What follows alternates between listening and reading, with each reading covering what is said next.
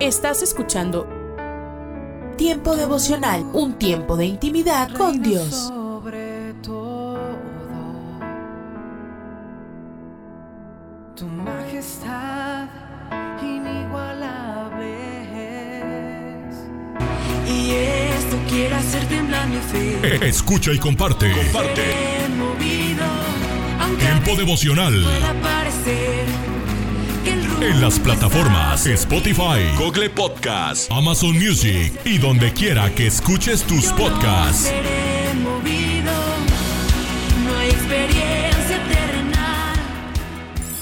Casa de Oración Santa Fe te invita a sus reuniones. Miércoles 8 pm, domingos 8 am y 11 am.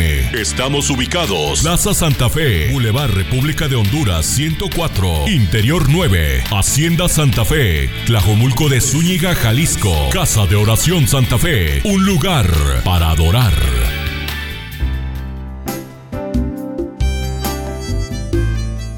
Alimento para el alma. Lecturas diarias de inspiración producidas por Radio Transmundial.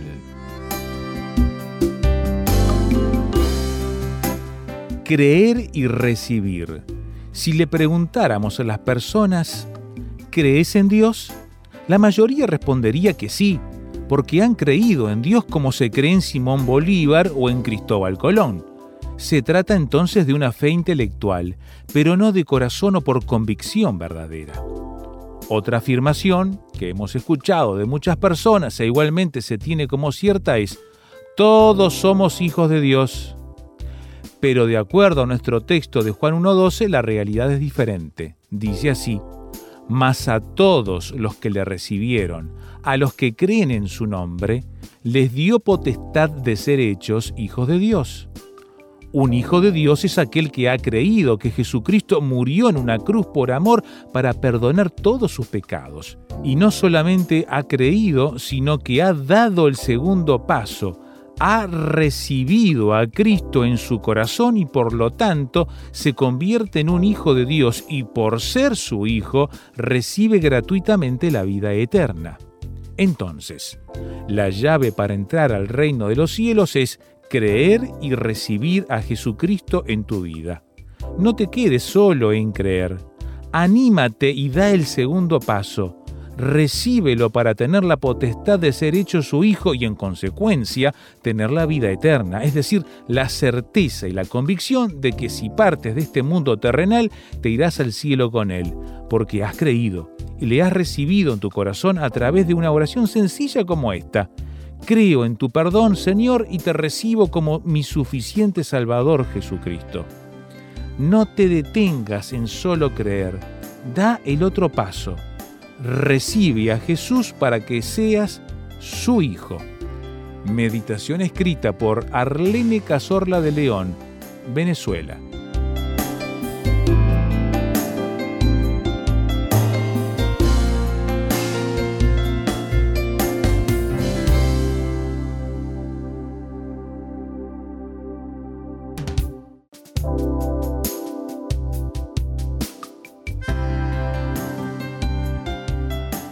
Para más información o si desea adquirir el libro Alimento para el Alma, escriba a apa.transmundial.org o llame aquí en México al 50 25 42 06. 50 25 42 06. Alimento para el Alma es una producción de Radio Transmundial. En el Evangelio de Marcos, capítulo 3, versos 10 y 11, dice, porque había sanado a muchos y los espíritus inmundos al verle se postraban delante de él y daban voces diciendo, tú eres el Hijo de Dios. Hoy me gustaría tratar sobre el tema triunfando sobre la enfermedad. Son muchos los que piensan que las enfermedades son enviadas o permitidas por Dios para hacernos mejores personas. Al respecto, el reverendo Tele Osborne compartió acerca de un discípulo suyo que fue a orar por un joven, hijo único que tenía cáncer. Increíblemente, la madre le dijo que no orara por él porque sabía que el Señor había enviado esa enfermedad para que su hijo fuera salvo. La respuesta fue, muy bien, voy a orar de acuerdo con su fe. Dios manda tres cánceres más a este joven y luego escucha la voz de la madre diciendo, ¿qué estás haciendo? ¿Acaso no me dijo que Dios mandó la enfermedad para que su hijo se salve? La estoy ayudando. Pido más enfermedades para que sea salvo muy rápido. Ella comprendió que ese no era el propósito de Dios y pidió oración para que su hijo se sanara. Oraron por él y fue sano en ese día.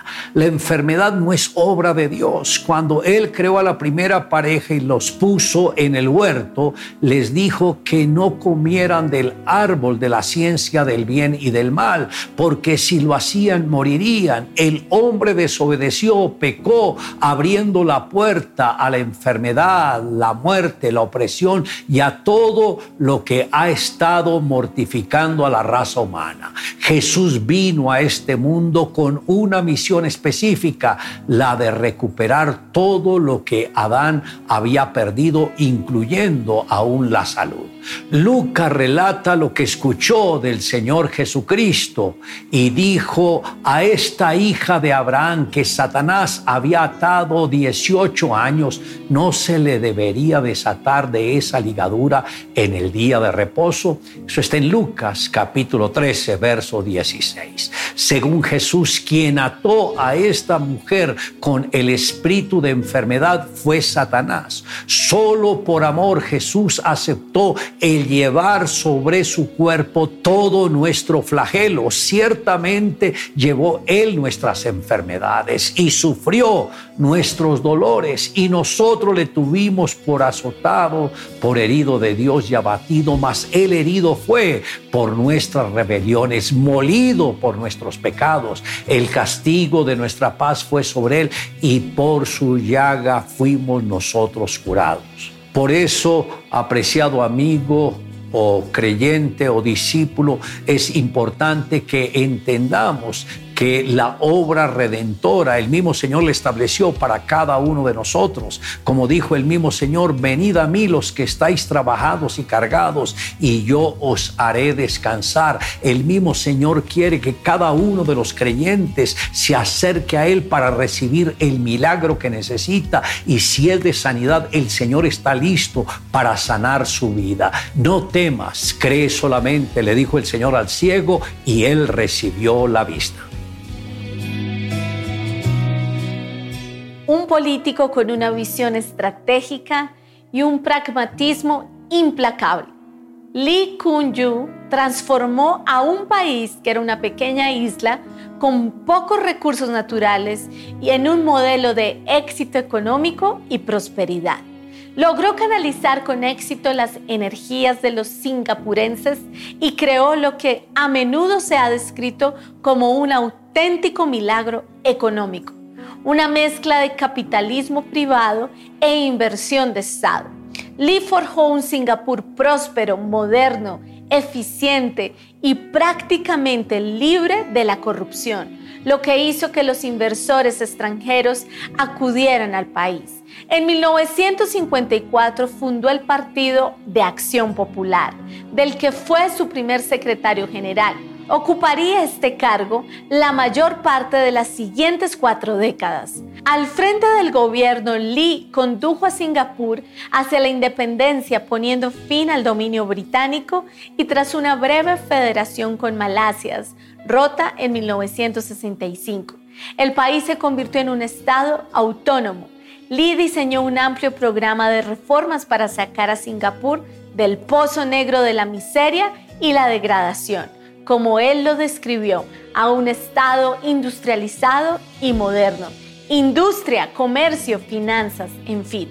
fue reinventando el país en esas tres décadas, sentando las bases de una nación que actualmente está entre las mejores en educación, sanidad y competitividad económica. Para resumir su gestión económica, basta decir que entre 1960 y 1980 el PIB per cápita de Singapur aumentó 15 veces su valor. Lee dejó el cargo en 1990 después de ganar nada menos que siete elecciones. Transformó Singapur y en ese camino se convirtió en el primer ministro que más tiempo ha liderado un país en todo el mundo. Le invito a que me acompañe en la siguiente oración, pero en esta ocasión me gustaría orar por aquellas personas que están enfermas. Si hay alguna enfermedad en su vida, puede poner la mano en su frente o en la parte afectada y yo voy a hacer la oración para que Dios haga el milagro.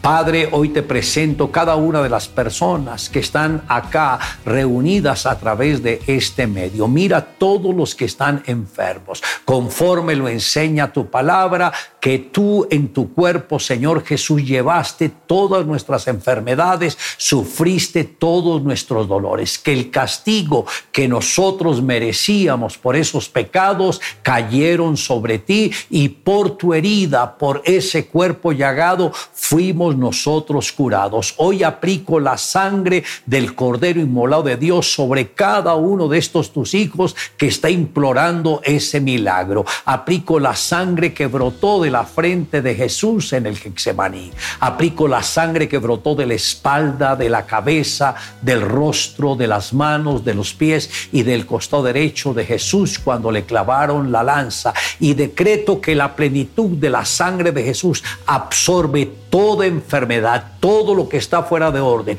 lo arranca de raíz, lo lleva a la cruz y todo queda destruido en la cruz del Calvario. Es en el nombre de Jesús. Amén y amén. Declare juntamente conmigo, yo sé que mi Señor Jesús llevó sobre su cuerpo nuestras enfermedades y sufrió nuestros dolores. Y yo acepto que ese milagro es para mí y aplico la sangre del Cordero Inmolado de Dios sobre mi vida y me declaro sano en el nombre de Jesús. Amén.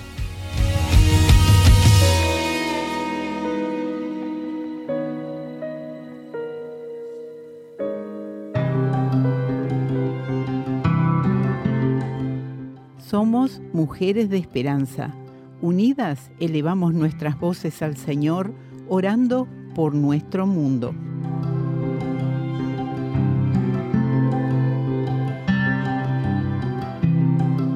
Padre, guía a aquellas trabajando en traducir y producir de nuevo programas Preciosa y Amada, que las mujeres en Serbia y Croacia conozcan tu amor y encuentren su dignidad y valor en ti a través de este programa llamado Preciosa y Amada. Te lo pedimos en el nombre de Jesús. Amén. Descarga el boletín de oración con todas las peticiones del mes, artículos adicionales para sembrar esperanza en o solicítalo por WhatsApp al signo de más 598 91 610 610. Hoy, en Ecos del Pasado. ¿Y tú amas a Dios?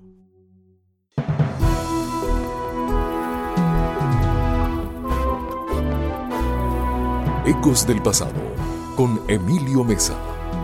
Un segmento de la Biblia para ti en este día. Consejos del pasado que impactan el presente. El amor consiste en vivir según los mandamientos de Dios. Segunda de Juan 1:6. ¿Me amas más que estos? preguntó Jesús. Sí, Señor, tú sabes que te quiero, dijo Pedro. Pedro es el apóstol con quien más me identifico por ser de los más impulsivos en contestar y actuar. Él fue quien cortó la oreja aquella noche que entregaron a Jesús, pero también fue el que caminó en el mar. El maestro quería dejar claro a su discípulo una enseñanza. Tres veces hizo la misma pregunta hasta que Pedro, entristecido porque Jesús le preguntaba por tercera vez si le amaba, le contestó, Señor, tú lo sabes todo. Quiero hacerte una pregunta. ¿Habrá alguna relación entre amar a Dios y apacentar a su grey? Reflexionemos en lo siguiente. Imaginémonos que Jesús nos hace hoy la misma pregunta. ¿Me amas? ¿Qué le responderíamos nosotros? Es evidente que el maestro quería enseñar que no podemos amar a Dios y no amar a nuestros hermanos. No podemos decir que amamos a Dios y olvidarnos de los demás, porque el primer y gran mandamiento es amar a Dios por sobre todas las cosas. Pero Jesús nos dijo que el segundo es semejante, amarás a tu prójimo. Si amamos a Dios, velaremos por su grey, cuidaremos de su rebaño, porque el amor a Dios se manifiesta amando a nuestros hermanos y cuidándoles de la misma forma que Jesús lo haría. Vale la pena entonces preguntarnos, ¿amamos realmente a Dios? Dios, tú lo sabes todo. Ayúdanos a amarte con sinceridad y a velar siempre por nuestros hermanos. En el nombre de Jesús. Amén. Este fue tu segmento de la Biblia, Ecos del Pasado, con Emilio Mesa, preparado exclusivamente para impactar tu presente. Un aporte para esta emisora de Ministerio Reforma. Búscanos en www.ministerioreforma.com. Hola, soy Dorothy es un misterio imaginar cómo resucitó Cristo de entre los muertos y cómo Cristo es capaz de convertirnos en nuevas criaturas es igualmente un misterio. Pero sabemos que Él ciertamente ha hecho esto. Como creyentes, cuando reflexionamos en que estamos muertos en Cristo, esto no depende ya de nuestras fuerzas ni de mi esfuerzo personal, sino de Él. En Filipenses 4:13 dice, todo lo puedo en Cristo que me fortalece. Es decir, estoy listo para cualquier cosa y capacitado para enfrentar cualquier cosa a través de aquel que infunde fuerza interior en mí. Soy autosuficiente en la suficiencia de Cristo. Me gusta eso. Soy autosuficiente en la suficiencia de Cristo. Cuando consideramos que estamos muertos en Cristo, entendemos que estamos completos en Él en su plenitud de vida. Volviendo a Colosenses 3, en el versículo 3 leemos, porque, y allí está refiriéndose en lo concerniente a este mundo, habéis muerto y vuestra vida nueva, real, está escondida con Cristo en Dios. Cuando conocemos la nueva vida en Jesucristo, Conocemos también su nueva vida como un Señor resucitado, ascendido y reinante. Morir con Cristo no solo significa identificarse con Él respecto a esto, sino morir a todo. Morir a algo como morir al pecado, morir a sí mismo, morir al Señor, morir al mundo. En Romanos 6.2 dice, en ninguna manera, porque los que hemos muerto al pecado, ¿cómo viviremos aún en Él? Podemos leer de esto en 2 Corintios 5, 14 y 15. Porque el amor de Cristo nos constriñe pensando esto, que si uno murió por todos, luego todos murieron, y por todos murió para que los que viven ya no vivan para sí, sino para aquel que murió y resucitó por ellos. Morir a la ley. Romanos 7, 6. Pero Ahora estamos libres de la ley por haber muerto para aquella en que estábamos sujetos de modo que sirvamos bajo el régimen nuevo del Espíritu y no bajo el régimen viejo de la letra. Gálatas 2.19 dice, porque yo por la ley soy muerto para la ley, a fin de vivir para Dios. Es morir al mundo, a sus caminos y a sus puntos de vista aquí. Mira, el primer Adán hizo un frenético intento por alcanzar la igualdad con Dios y Jesús, el último Adán, se humilló y aceptó obedientemente el papel de siervo sufriente. Se humilló a sí mismo, lo cual significa que dejó de lado todos los derechos e intereses personales para asegurar el bienestar de los demás. El Señor Jesús no contuvo su humillación voluntaria durante su encarnación. Esto se demostró en las profundidades del sufrimiento en su muerte por crucifixión. Del mismo modo como hemos llevado la imagen del terrenal, también llevaremos la imagen del hombre celestial con H mayúscula. La vida que el cristiano heredó de Adán murió con Cristo en la cruz se fue. Por tanto, estamos atados a la edad avanzada y perecedera de la raza adánica en este mundo, cuando nos sometemos a las cosas que perecen. No caigas nuevamente en esa esclavitud, porque en 1 Corintios 15 se explica, versículos 45 y 46. Así también está escrito, fue hecho el primer hombre Adán, alma viviente, el postrer Adán, espíritu vivificante, mas lo espiritual no es primero, sino lo animal, luego lo espiritual. En otras palabras, está hablando de la raza adánica, está hablando de la nueva raza que podemos tener en Cristo, el segundo hombre, el último hombre, el hombre con H mayúscula, el Señor Jesucristo. El primero era la esclavitud, este es la vida. Versículo 47. El primer hombre es de la tierra terrenal. Eso era bajo Adán. El segundo hombre, que es el Señor, es del cielo. Versículo 48. Cuál el terrenal, tales también los terrenales, y cuál el celestial, tales también los celestiales. Pero esto digo, hermanos, que la carne y la sangre no pueden heredar el reino de Dios, ni la corrupción hereda la incorrupción. El mundo necesita ver la imagen del hombre celestial. En la reflexión de hoy quiero compartir contigo una historia que nos va a dejar una linda enseñanza al final y quiero este desmenuzar un poco lo que nos vaya a poder dejar como enseñanza práctica esta historia y quitar algo bueno para todos. No hace mucho tiempo, dos hermanos que vivían en granjas contiguas tuvieron un conflicto. Este era el primer problema que tuvieron estos dos hermanos después de 40 años de cultivar las tierras hombro a hombro, compartir el duro trabajo y de intercambiar cosechas y bienes en forma continua.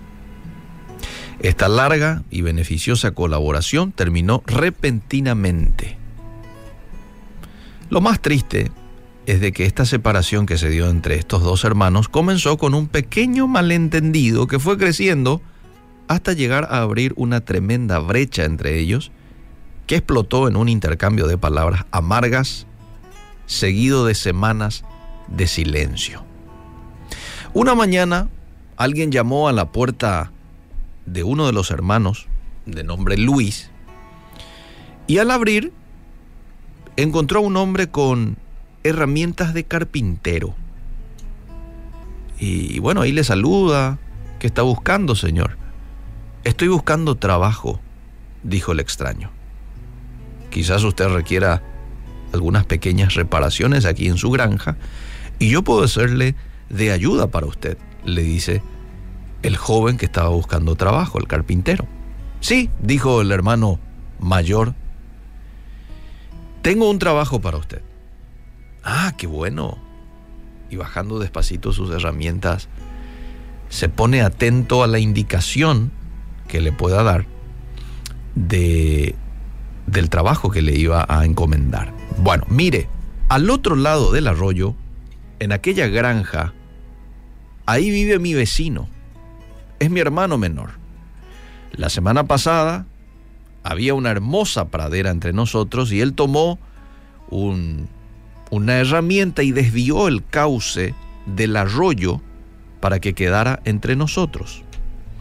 Entonces ahora había un arroyo que los separaba entre ambos hermanos, Bueno, siguió diciendo el hombre al, al carpintero, él pudo haber hecho esto para enfurecerme. pero le voy a hacer una mejor. ¿Ve usted aquella pila de desechos de madera junto al granero?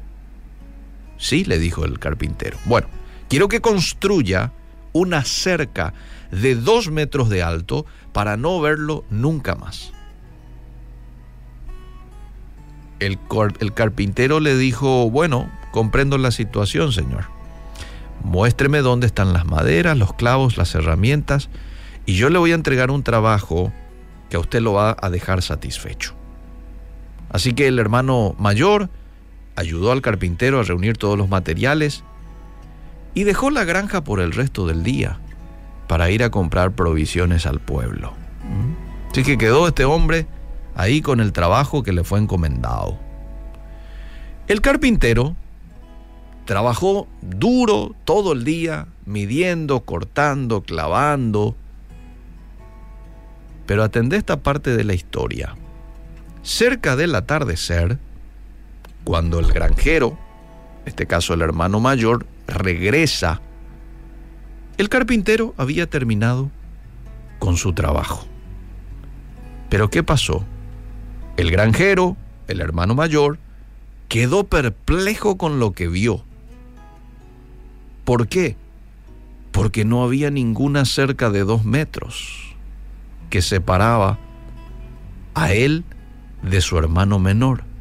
En su lugar, ¿sabes qué había? Un puente. Un puente que unía las dos granjas a través del arroyo. Era una verdadera obra de arte. Sigue la historia comentándote de que en ese momento su hermano menor, por lo observado, vino desde su granja, cruzó el puente y vino directo a lo de su hermano y le abrazó. Con los ojos llenos de lágrimas, el hermano menor le dijo al mayor, eres un gran hombre por construir este hermoso puente después de lo que te he hecho. Gracias. Perdóname por la herida que te causé. En silencio dice que el carpintero guardó las herramientas y se dispuso a marchar cuando Luis, el hermano mayor que le había contratado, le gritó, no, no te vayas, espera, quédate, tengo muchos proyectos para ti. Y el carpintero le dice, me gustaría quedarme, pero tengo muchos puentes por construir. Qué linda historia, ¿verdad? El trabajo de este carpintero, ¿no te parece a lo mismo que hizo Jesús hace dos mil años atrás con nosotros y Dios? ¿Eh? Estábamos separados de Dios, ustedes ya saben el por qué. Hemos elegido el pecado, hemos elegido la desobediencia y esto nos generó un, una separación, una distancia entre nosotros y el Creador. Y conste que la separación entre Dios y nosotros se dio unilateralmente, es decir, por una decisión mía. Aquí la historia te habla de que la separación ocurrió por decisión de ambos hermanos. La separación entre Dios y nosotros ocurrió por una decisión personal del ser humano, no de Dios. Él no se quiso separar. Él no quiso ninguna distancia entre nosotros y Él. Pero por haberle dado lugar al pecado en mi vida, lo que se generó fue la separación entre Dios y nosotros. Algo que este carpintero también vino a solucionar. El carpintero, Jesús. Y vino y también colocó un puente para que yo hoy, sin ningún tipo de temor, para que yo hoy, sin ningún impedimento, pueda acercarme al Creador en el momento que así lo crea necesario. Yo tengo que ser hoy consciente, y usted del otro lado, tiene que ser consciente de dos cosas. En primer lugar, el puente entre usted y Dios está hecho. Usted lo único que tiene que hacer es cruzarlo. Está el puente. Es Jesús. Nadie puede llegar al Padre si no es por mí, dijo Jesús. Literalmente el puente es Jesús. Y lo segundo, por lo cual yo hoy tengo que ser consciente, es que yo pueda ser un agente, así como el carpintero de la historia, que yo hoy pueda ser un agente de unir vidas, de unir matrimonios, de unir familias. Hoy hay mucha gente que está separada el uno del otro, así como estos dos hermanos. Bueno, es el caso también de muchos otros hermanos. Es el caso de cónyuges. Es el caso de padres con hijos, hijos con padres. Es el caso de amigos, hermanos de iglesia. Están separados por algo que ha ocurrido. Bueno, sé vos un agente que vuelva a unir esas vidas. Sé vos el puente. ¿De qué manera vas a hacer el puente? ¿De qué manera vas a unir a dos personas con relaciones rotas? Bueno, eso ya el Espíritu Santo te va a estar indicando y vos hace volar tu creatividad. Pero sé consciente de estas dos realidades. El puente está para ser cruzado y sé un agente que una vidas.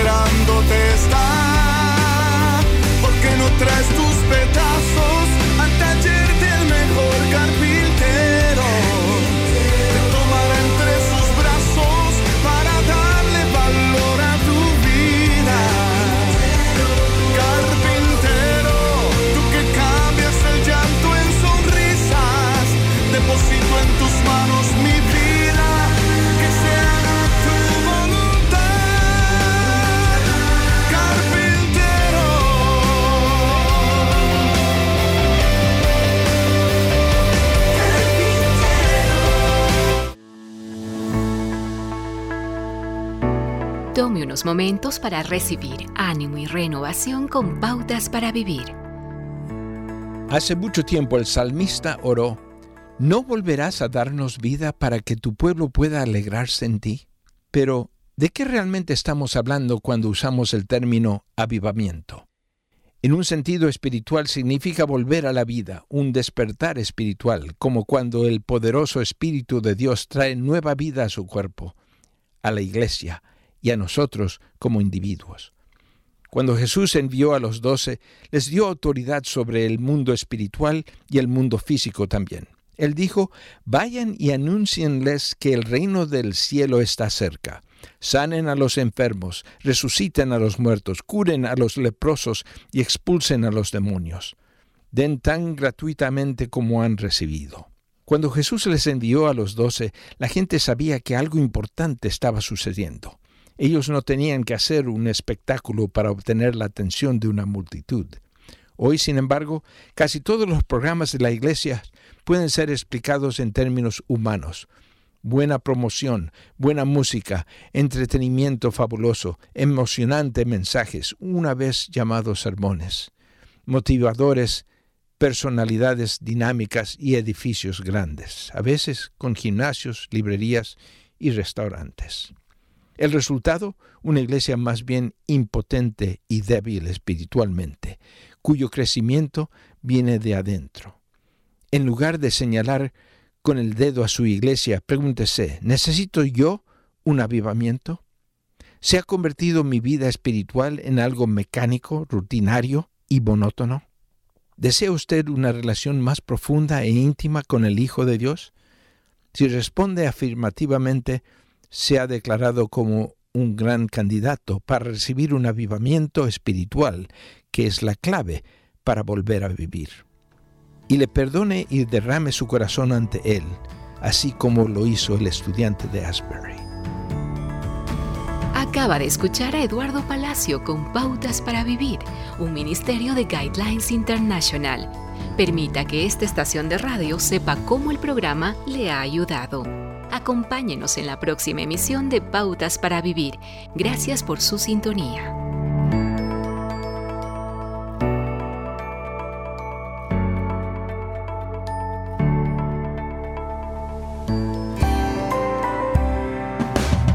El alimento que tu alma necesita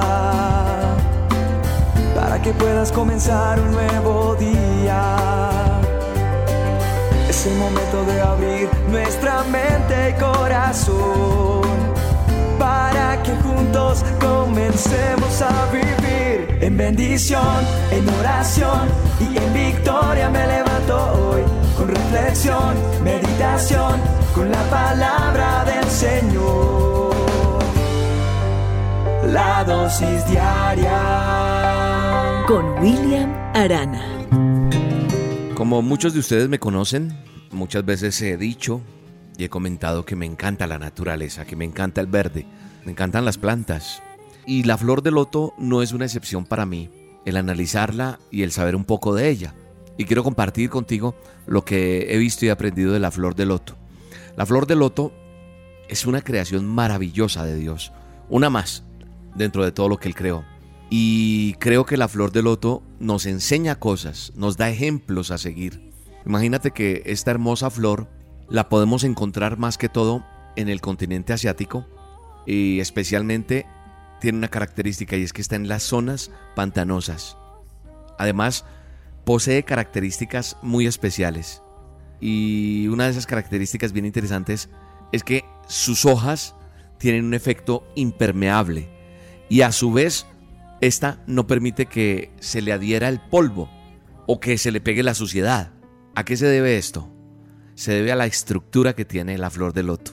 ¿Por qué? Porque está conformada por células muy diminutas que acompañadas de pequeñas partículas de cera logran este efecto, que no se les pegue el polvo, el mugre, por decir de alguna manera, la suciedad. Entonces esta flor tiene muchas cosas que nos enseñan y me enseñan a mí para imitar. Primero brota de un pantano. Es de la única manera que, está la flor. De, aguas que están estancadas. Y eso nos hace pensar pues que, que es como raro que en un lugar como estos pueda existir una flor tan hermosa, tan bella como la flor de loto. De pronto tú, o yo en algún momento, hemos podido encontrarnos en situaciones que realmente son precarias, son difíciles, donde vemos que nada es nuevo, donde vemos que nuestras oraciones no son nuevas, como que parece que no avanzamos, como que nuestro nivel es igual, el mismo, y se convierte todo en una rutina, y como que oras y no pasa nada. Pero quiero decirte que a pesar de las circunstancias que te rodean, tú puedes ser capaz de brotar, de salir adelante, de dar la batalla, en medio de ese estancamiento como le pasa a la flor de loto. Así que hoy quiero retarte con esta pequeña reflexión a que surjas por encima de esas aguas sucias, de esas aguas que de pronto te han querido hundir, ¿Sabes qué dice Jesús?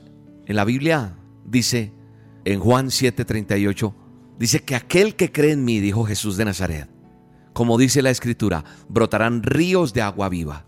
Puedes estar en un lugar donde todo está estancado, pero si crees en Jesús, si crees en la palabra, si crees en lo que está escrito, Él dice que el que cree en Él brotarán ríos de agua viva. Así que Hoy te invito a que seas impermeable al pecado, a que no permitas que, que siga entrando en tu vida, a que le cierres las puertas, así como la flor de loto, porque te aparta eso de Dios, a que no permitas que la maldad dañe tu corazón. No guardes palabras negativas, no guardes palabras de maldición, no te quedes con, con eso que alguna vez lanzaron sobre ti. Decide hoy a qué cosas le das paso, le abres la puerta para que pueda ser efectivo lo que te estoy diciendo. Yo te invito a que busques la presencia de Dios, a que te hagas impermeable, porque el Espíritu Santo te va a direccionar de la mejor manera para no fallarle a Dios, porque Él te va a mostrar el camino a seguir. Él no quiere que te marchites, por eso hoy te limpia en el nombre de Jesús. La palabra de Dios declara que si yo me aparto del pecado que he cometido y que en mi casa no le doy cabida al mal, entonces podré llevar la frente en alto y mantenerme firme y ser libre de todo temor. Y dice la Biblia que ciertamente olvidarás tus pesares o los voy a recordar solamente como el agua que ya pasó. Yo lo creo. Yo lo recibo esa palabra y yo lo creo para ti también. Recordarás tus dolores, tus pesares como esa agua que ya pasó. Los vas a olvidar y vas a llevar la frente en alto y te vas a mantener firme y libre de todo temor en el nombre poderoso de Cristo Jesús. Amén. Aunque estás en el cielo, estás aquí en mi sufrimiento, en el gozo y el llanto, en lo alto y lo bajo, en victoria y derrota, en tristeza y pobreza, en escasez y riqueza, siempre eres fiel y no me dejará. No me dejará.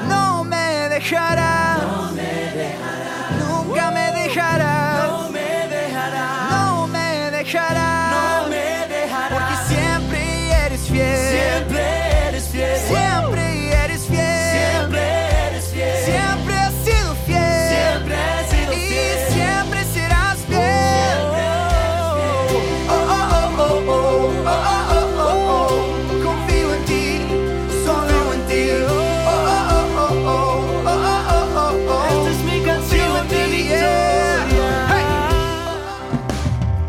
La dosis diaria con William Arana, tu alimento para el alma. Vívela y compártela. Somos Roca Estéreo. Estás escuchando Tiempo devocional, un tiempo de intimidad con Dios.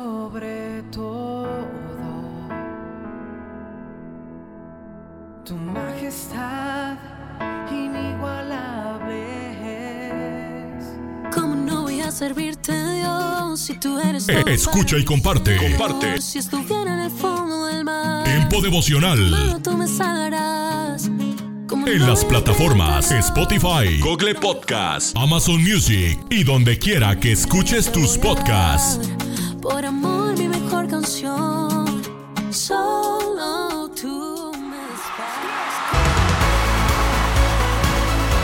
Escucha. Tiempo devocional de lunes a viernes a partir de las 6 a.m. A través de Rema Radio. Sábados y domingos 8 a.m. por Rema Digital Radio.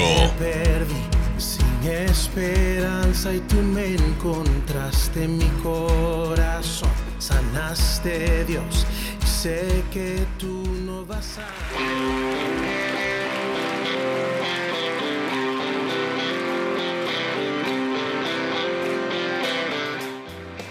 En Iglesia Puerta Abierta tendrás un nuevo comienzo. Ven con toda tu familia, todos los domingos a partir de las 5 de la tarde.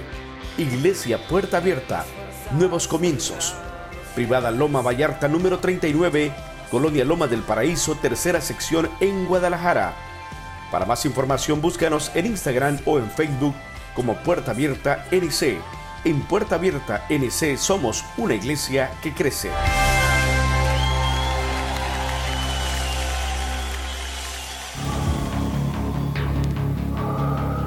En las nubes de la incertidumbre, el dolor y el desaliento, surge un rayo de esperanza en la voz internacional de la radio de Guillermo Villanueva.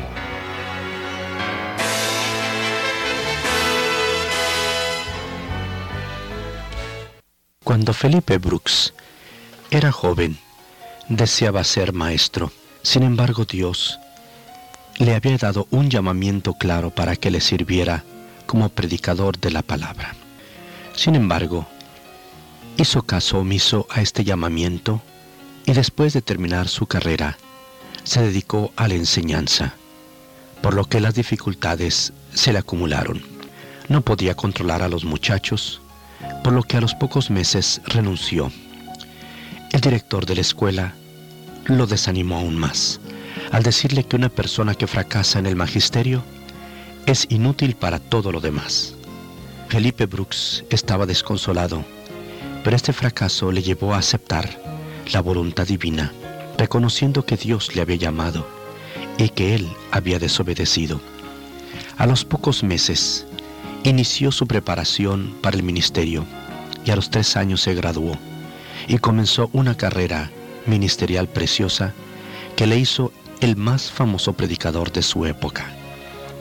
Qué bueno que Dios no permitió que tuviera éxito en el magisterio, porque el plan del Señor para él y para todos nosotros siempre es el mejor. Este incidente nos recuerda las palabras del Espíritu Santo contenidas en el Salmo 48. El hacer tu voluntad, Dios mío, me ha agradado, y tu ley está en medio de mi corazón. El hacer la voluntad de Dios es agradable. Ella agrada a nuestro espíritu, ya que dice la Biblia que es un deleite el hacer la voluntad de Dios. Entonces nuestro espíritu se deleita, se siente feliz haciendo la voluntad de Dios.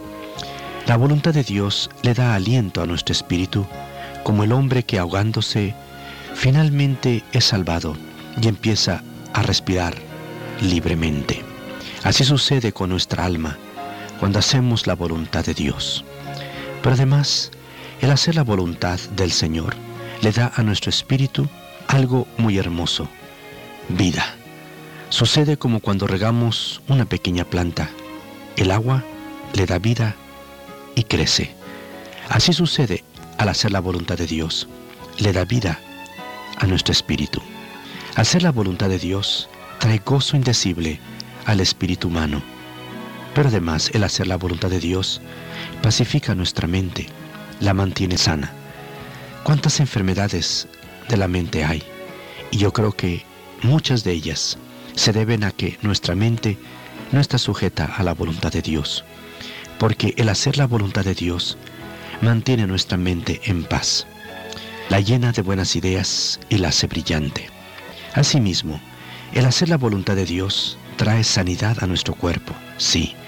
El hacer la voluntad de Dios aún le hace bien a nuestro cuerpo, le da descanso y vigor, pero también sabes que al hacer la voluntad de Dios, desagrada a Satanás, a nuestra carne, y estas fuerzas se oponen para que nosotros no hagamos la voluntad de Dios, sino que sigamos al diablo.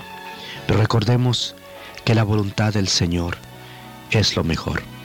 Y la voluntad de Dios para ti, mi amigo, si tú no has recibido a Cristo, es que le pueda recibir en tu corazón como tu Salvador ahora mismo.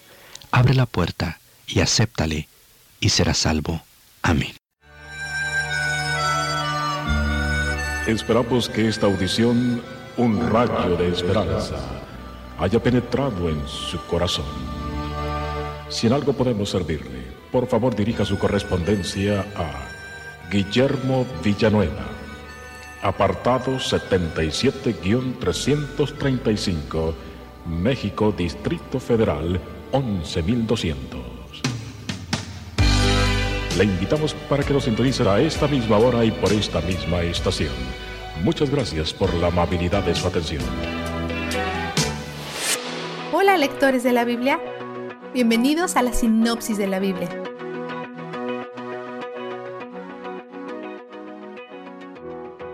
La genealogía de hoy empieza con David, cuyo reinado es el foco del libro. En 4.9 el texto va de enumerar nombres a contar un breve narrativo sobre Jabez. Él es un hombre honorable que busca a Dios, aunque su nombre significa tristeza o aflicción, lo que es todavía más interesante, dado que pide a Dios que le evite aflicción. Los nombres muchas veces apuntan hacia el carácter, entonces podría estar pidiendo que Dios le proteja de sí mismo, que lo convierta en un hombre nuevo, haga algo diferente de lo que indica su nombre. Sabe que parte de evitar la aflicción y la tristeza es evitar el pecado y el mal. Entonces pide que Dios lo libre de esas cosas también. También pide a Dios una frontera ensanchada, que es probable una oración literal para más tierra, porque como vemos es el enfoque actual. Dios contesta su oración con un sí. El capítulo 4 revela que la tribu Simeón se está encogiendo. Jacob insinuó esto en la profecía de Génesis 49:7. Maldita sean la violencia de su enojo y la crueldad de su furor. Los dispersaré en el país de Jacob, los desparramaré en la tierra de Israel. Moisés también lo insinuó cuando bendijo las tribus antes de su muerte y no le dio ninguna bendición a Simeón. Dios ha dejado pistas de esto por unos miles de años. Esto tiene sus raíces en Génesis 34, 25 al 29, cuando Simeón y Leví mataron a los hombres de Siquén para vengar la violación de su hermana Dina. Cuando Jacob profetizó, los dispersaré en el país de Jacob y los desparramaré en la tierra de Israel, fue para los dos, Simeón y Leví. Leví se ha dispersado y desparramado también. No tienen su propia tierra, viven esparcidos entre las otras tribus. Dios cumplió la profecía de Jacob para las dos tribus. El capítulo 5 recuenta los pecados de Rubén, otro hijo de Jacob. Él durmió con la concubina de Jacob y se le ha quitado su derecho de nacimiento. A pesar de la maldad de Rubén, sus descendientes han sido bendecidos. Los rubenitas son principalmente pastores y sus rebaños se están multiplicando. Viven en Transjordania, con las tribus de Gad y Manasés del este. Estas dos tribus y media parecen tener un tipo único de unidad, quizás provocada por su aislamiento en el otro lado del río Jordán. Se respaldan uno al otro, por lo menos hasta este momento. Buscan a Dios juntos y aún entran en guerra juntos y ganan, pero el final es breve. Sus amados líderes eventualmente caen en la idolatría y empiezan a adorar a los dioses paganos. Entonces Dios le manda a un enemigo para sacarlos, justo como lo había hecho con sus propios enemigos. Vistazo de Dios. Hoy hemos leído dos oraciones y las respuestas de Dios nos muestran algo sobre él. Las tribus de Transjordania clamaron a Dios durante su guerra contra los agarenos y, por cuanto confiaban en Dios, clamaron a Él en medio del combate y Dios los ayudó a derrotar a los agarenos y a sus aliados. 5.20. Su oración está centrada en sí mismos o en Dios. El pedir ayuda para ganar la guerra podría ser considerado automotivado, pero quizás está centrado en Dios, dado en que esto podría ser una guerra santa que involucre la tierra ocupada por las tribus, aunque Transjordania no era parte de la tierra prometida original. En 4.10, Jabez oró, bendíceme y ensancha mi territorio, ayúdame y líbrame del mal, para que no padezca aflicción. Esta oración tiene elementos de justicia, pero algunos elementos pertenecen a los deseos personales. Entonces, ¿es una oración egoísta o es una oración centrada en Dios? ¿Es esto importante? Dios no regaña a Javés por pedir más tierra, y él no dice a las tribus de Transjordania que tienen que quedarse con la tierra prometida original si quieren ganar batallas. Para muchas personas es difícil orar por sí mismas, por el miedo que parezca uno egoísta. Javés nos muestra que los dos tipos de oraciones no son solo aceptables a Dios, sino que las dos son honorables a Él. Estas oraciones vienen de un corazón que conoce a Dios, confía en Él y clama a Él como la fuente de todas las cosas buenas, de las victorias, a la tierra, a la justicia. Podemos confiar que Dios toma todas nuestras oraciones, las filtra y nos responde con lo que es mejor en cada situación única. Cuando viene de sus hijos, Dios no deja ninguna oración sin respuesta.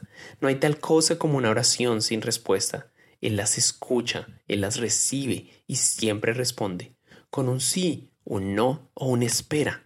Podemos confiarle a Dios todas nuestras oraciones, y Él ama oír de nosotros. Él jamás está ocupado y Él jamás está aburrido. Él es donde el júbilo está. La sinopsis de la Biblia es presentada a ustedes gracias a B-Group, estudios bíblicos y de discipulado que se reúnen en iglesias y hogares alrededor del mundo cada semana. Hola, soy Johnny Erickson Tara.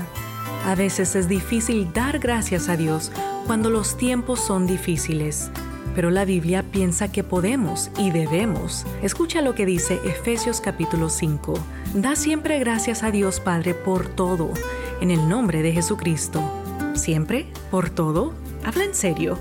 Bueno, la Biblia dice que sí, porque ninguna herida o dolor puede tocar a un hijo de Dios a menos que primero haya sido aprobado por nuestro amoroso Dios.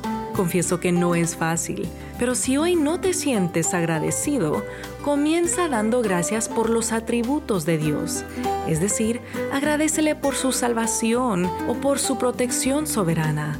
Encuentra cosas por las cuales tú puedes dar gracias, porque si Jesús, tu Salvador sufriente, pudo dar gracias por la cruz, te da el poder a ti para que hagas lo mismo. Hola, les habla Junior Velázquez. Bienvenidos a Latido. Muchos cuentan con la hermosa bendición de tener un hogar y comida sobre la mesa, pero infortunadamente también hay millones de personas en la pobreza, algunos buscando un hogar para dormir, otras algo de comer. Querido amigo, no cierres tus ojos ni tus oídos a los más vulnerables. Nuestro amado Padre Celestial nos ha dado mucho. Compartamos ese amor de Dios con el necesitado. Si no estás en la capacidad de ayudar materialmente, recuerda también hay quienes necesitan de tu amor y guía espiritual. Si tienes la oportunidad de ayudar a alguien, especialmente a un desconocido, te invito a que lo hagas con un corazón alegre. Latido les llega a través del ejército de salvación. Presentamos La Buena Semilla, una reflexión para cada día del año. La buena semilla para hoy se encuentra en segunda a los Corintios, capítulo 4, versículos 3 y 4. Si nuestro evangelio está aún encubierto entre los que se pierden, está encubierto, en los cuales el Dios de este siglo cegó el entendimiento de los incrédulos.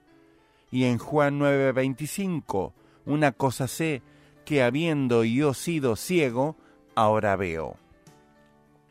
La reflexión de hoy se titula El ciego sanado. La Biblia narra el encuentro de Jesús con un hombre ciego de nacimiento. Ese hombre mendigaba, pues no podía trabajar. Su situación era triste, ya que los médicos no tenían remedio para su ceguera. Pero Jesús amaba a este ciego, se acercó a él y quiso sanarlo. Como ese mendigo, muchos seres humanos son espiritualmente ciegos, pues no conocen a Dios ni sus pensamientos, rehusan creer en el Creador y quieren vivir a su antojo, como si Dios no existiese. ¡Qué ultraje para Él! Sin embargo, Dios ama a todos los hombres. Él sacrificó a su Hijo Jesucristo por ellos, quienes son culpables ante Él y merecen una condenación eterna. Aún hoy Dios los busca, los llama y les ofrece su perdón. Desea abrir sus ojos y darles la vida eterna por medio de Jesús y junto a Él. Por amor quiere que sean sus hijos eternamente. Para curar al ciego, Jesús puso lodo en sus ojos y le mandó lavarse. Por medio de esta petición probó su fe. El ciego obedeció, mostrando así que creía en la palabra de Jesús. Se lavó los ojos y el milagro se produjo. Podía ver, acababa de ser sanado. Esto podemos leer en Juan capítulo 9. Mi amigo, ¿sabe usted que Jesús desea abrir los ojos de su corazón? Aquella luz verdadera que alumbra a todo hombre venía a este mundo. Juan 1.9. Jesús mismo dice, Yo, la luz, he venido al mundo para que todo aquel que cree en mí no permanezca en tinieblas. Juan 12.46. Para escuchar este y otros programas, le invitamos que visite nuestra página web en labuenasemilla.com.ar.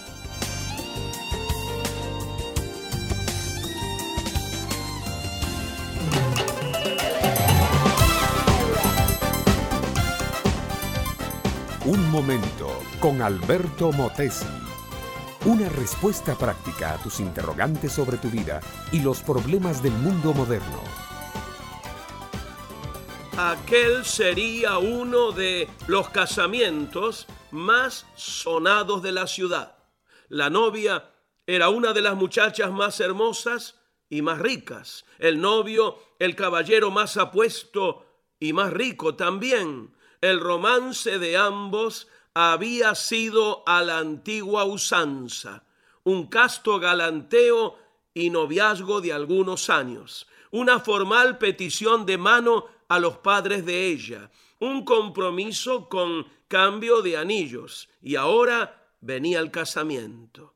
En la fiesta de bodas iba a haber de todo, orquesta para el baile, un banquete para todos los invitados, regalos en cantidad, adornos muy hermosos del salón donde se haría la ceremonia, para secundar y realzar la belleza de la novia, habría un cortejo de diez jovencitas, todas ellas ricamente vestidas de seda blanca.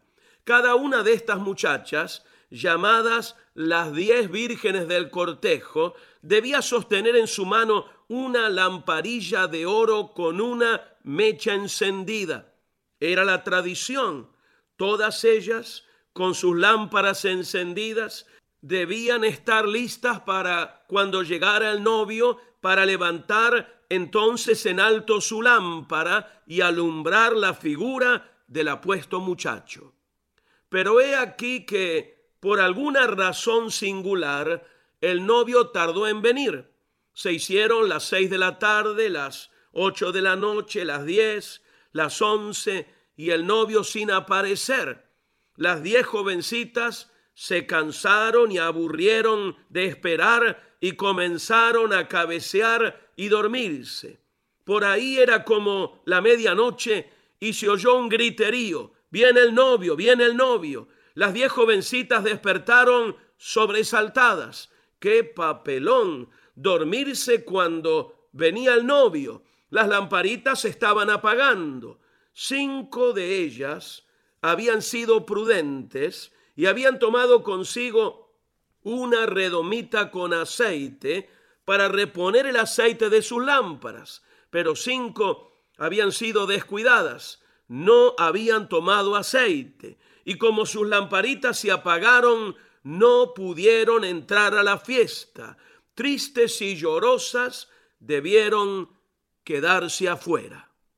Esta es, amable oyente, contada así, en términos actuales, la parábola de Jesús llamada de las diez vírgenes. Dice Jesús que cinco vírgenes eran prudentes, cinco eran fatuas. Las prudentes, que tenían aceite en sus lámparas, entraron a la fiesta de boda. Las cinco fatuas quedaron en tinieblas. ¿Qué significa la parábola? La fiesta de bodas es la venida de Jesucristo para casarse con su iglesia. La lámpara encendida es la fe de cada cual. El aceite es el Espíritu Santo. El que no tenga Espíritu de Dios en su vida, el que no tenga fe, el que no esté esperando vivamente a Cristo, cuando Cristo venga, ese o esa, a la manera de las cinco jóvenes imprevisoras, será arrojado a las tinieblas de la condenación. Entrégate a Cristo, mi amiga, mi amigo, ahora mismo, y espérale con esperanza viva cada día de tu vida. Tu relación con Él debe ser una relación de amor, amor que crece día a día y momento a momento. Este fue Un Momento con Alberto Motesi. Escúchanos nuevamente por esta misma emisora. Educación que transforma. ¿Te quieres preparar mejor? Visita Facebook y busca Alberto Motesi University.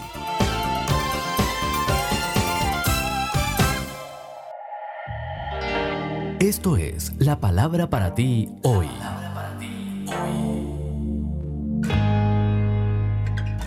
Y la palabra para ti hoy es Respuesta para preguntas importantes, tercera de una serie de cinco escrita por Bob Gass. En 2 de Timoteo 3:16 leemos, Toda la escritura es inspirada por Dios. Y habrá quien pregunte, ¿podremos confiar en la Biblia cuando fue escrita por hombres? Y la respuesta es, ¿escribes tú la carta o la escribe la pluma, el bolígrafo? La pluma es simplemente el instrumento que usas, ¿no es cierto? De igual manera, Dios usó a hombres como instrumentos para escribir su carta, su guía a la humanidad.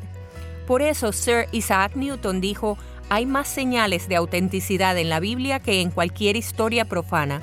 Por eso Winston Churchill dijo sobre las escrituras, que los hombres de ciencia y letras expongan su conocimiento y sondeen con sus investigaciones cada detalle de los registros que se han conservado para nosotros de esas edades sombrías. Todo lo que harán será fortalecer la gran sencillez y precisión esencial de las verdades registradas que hasta ahora han alumbrado el peregrinaje de la humanidad. Y el apologista cristiano Josh McDowell comentó, este es el cuadro, 1500 años, 60 generaciones, 40 autores, condiciones sociales distintas, lugares diferentes, tiempos distintos, estados de ánimos distintos, continentes diferentes, tres idiomas, escritos sobre cientos de temas controversiales y sin embargo, cuando todo se junta hay una armonía absoluta de principio a fin. No hay ningún otro libro en la historia que siquiera se compare a la naturaleza única de esa continuidad. Puedes confiar en tu Biblia. Sus profecías todas se han cumplido, sus promesas todas han superado el paso del tiempo y sus principios para vivir realmente funcionan. ¿Sabes por qué se escribió la Biblia? Juan nos dio la respuesta. En Primera de Juan 5:13. Les escribo estas cosas a ustedes que creen en el nombre del Hijo de Dios, para que sepan que tienen vida eterna. Gracias a que Jesús dio su vida por nuestros pecados y venció la muerte, tenemos vida eterna con Él viviendo en nosotros.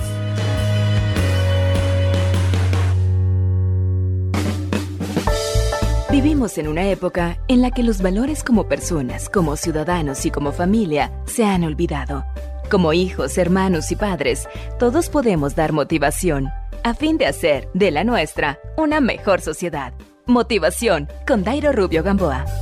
Ali Bedreddin es jugador de fútbol al que la Federación Francesa de ese deporte sancionó con 91 años de suspensión al poseer dos licencias con equipos distintos y no podrá disputar un partido oficial hasta que cumpla 120 años. El problema surgió porque este jugador estaba inscrito en dos clubes distintos. No he hecho nada malo, represento a Francia y estoy sancionado durante 91 años. Es inaudito. Es como si se impidiera hacer tenis y natación al mismo tiempo. Se queja el jugador. Pero la situación podría cambiar y la surrealista suspensión, parece, terminará con una declaración oficial de honestidad de Bedreddin en la que prometa que no volverá a jugar con dos clubes a la vez. Hay tantas personas que tienen doble agenda o que siempre guardan un as bajo la manga o sea que hacen cosas paralelas manteniéndolas en secreto y esperando que no se les descubra. En este caso, si lo vemos desde el punto de vista competitivo, el jugador supuestamente no le hacía mal a nadie. El problema es que cuando no somos sinceros y manejamos una agenda escondida, viendo cuál situación es la que más nos puede favorecer,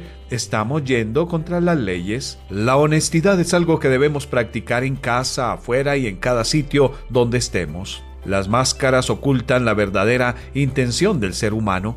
Quizás estás viviendo algo similar a este deportista. ¿Qué sientes cuando alguien en quien has confiado te defrauda? ¿Y qué te imaginas que pensarán aquellos a quienes has escondido algo?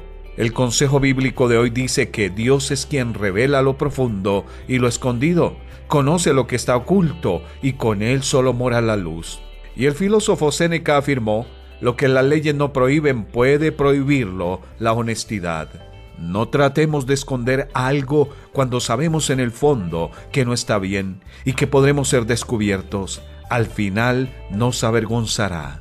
Facebook.com slash motivación a la familia.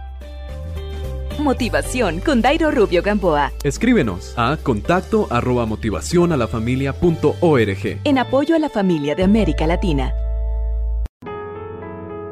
Estás escuchando Tiempo devocional, un tiempo de intimidad con Dios.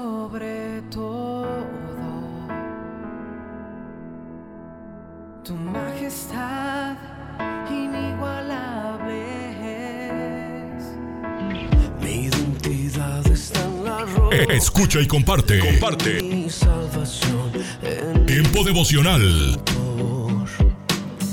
En las plataformas Spotify, Google Podcast, Amazon Music y donde quiera que escuches tus podcasts. Dios me has escogido, Casa de Oración Santa Fe te invita a sus reuniones. Miércoles 8 pm, domingos 8 am y 11 am. Estamos ubicados. Plaza Santa Fe, Boulevard República de Honduras 104, Interior 9, Hacienda Santa Fe, Tlajomulco de Zúñiga, Jalisco. Casa de Oración Santa Fe, un lugar para adorar.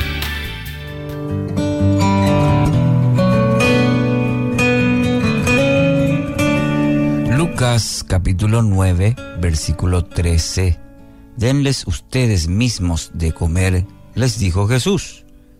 No tenemos más que cinco panes y dos pescados, a menos que vayamos a comprar comida para toda esta gente, objetaron ellos. Titulé la reflexión de hoy, No tengo. Mire, Jesús pasó el día enseñando, sanando enfermos, milagros hay poderosos. Los discípulos fueron testigos de ese obrar, tanto de las enseñanzas como de los milagros en muchas personas. Personas que buscaban a Jesús o a veces se encontraban por Jesús y eran testigos de ese poder. Ahora, el día empieza a declinar y los discípulos se dan cuenta de la situación. ¿Y cuál era la situación? Y bueno, que había mucha gente y no había comida para toda esa gente. Y van con ese problema a Dios. ¿Y cuál era la solución para ellos? En el versículo 12 de Lucas 9. Despide a las multitudes para que puedan conseguir comida. Esa era la solución que ellos tenían. Mejor nomás decir que se vayan todos a casa porque nosotros, en otras palabras, no vamos a tener comida para toda esta gente. Amigos, Dios nos permite ser parte de su reino, ver su obrar milagroso en tantas ocasiones, como estoy seguro que es en tu vida, en la mía, que hemos visto el obrar de Dios, maravilloso, poderoso. Pero muchas veces nosotros solo vemos nuestras limitaciones. No tengo, no tenemos. Nos justificamos que, que no podemos. Como el caso de los discípulos, ¿cómo vamos a fabricar? ¿De dónde vamos a sacar tanto pan? ¿De dónde vamos a sacar la comida? No tenemos, no tengo. O que tenemos muy poco. No, no me, no me va a alcanzar no es, es muy poco. Entonces es más fácil decir, no tengo. Solo cuando aprendemos a confiar, sembrando, escuche, sembrando, vamos a experimentar los milagros de Dios. Cuando aprendemos, aprendamos a confiar, a nosotros mismos dar ese primer paso de fe, dando, sembrando en el versículo 17, siempre de Lucas 9, todos comieron hasta quedar satisfechos, y de los pedazos que sobraron se recogieron 12 canastas. no sé si percibe la, el resultado aquí de este episodio con Jesús. El resultado de sembrar. El, el resultado de sembrar lo que uno tiene, lo que tiene a disposición, lo que tiene en la mano. Eh, para nosotros puede ser poco. Cinco panes, dos pececitos. Es muy poco a nuestros ojos, pero en las manos de Dios, en el poder de Dios, sucede esto. Comieron hasta quedar satisfechos, eh, bien satisfechos. Y de, las, de los restos, de las sobras, inclusive juntaron doce canastas. Eso es el poder de Dios. Ese es el poder de confiar, de sembrar lo que aparentemente es poco. Si se hubiesen quedado, fíjese, si la, historia cómo hubiese sido, si se quedaban con él, no, no tenemos, y despedirle de Jesús, y hubiese ocurrido esto, hmm, no hubiésemos leído esta historia, este relato que Lucas nos detalla en los evangelios.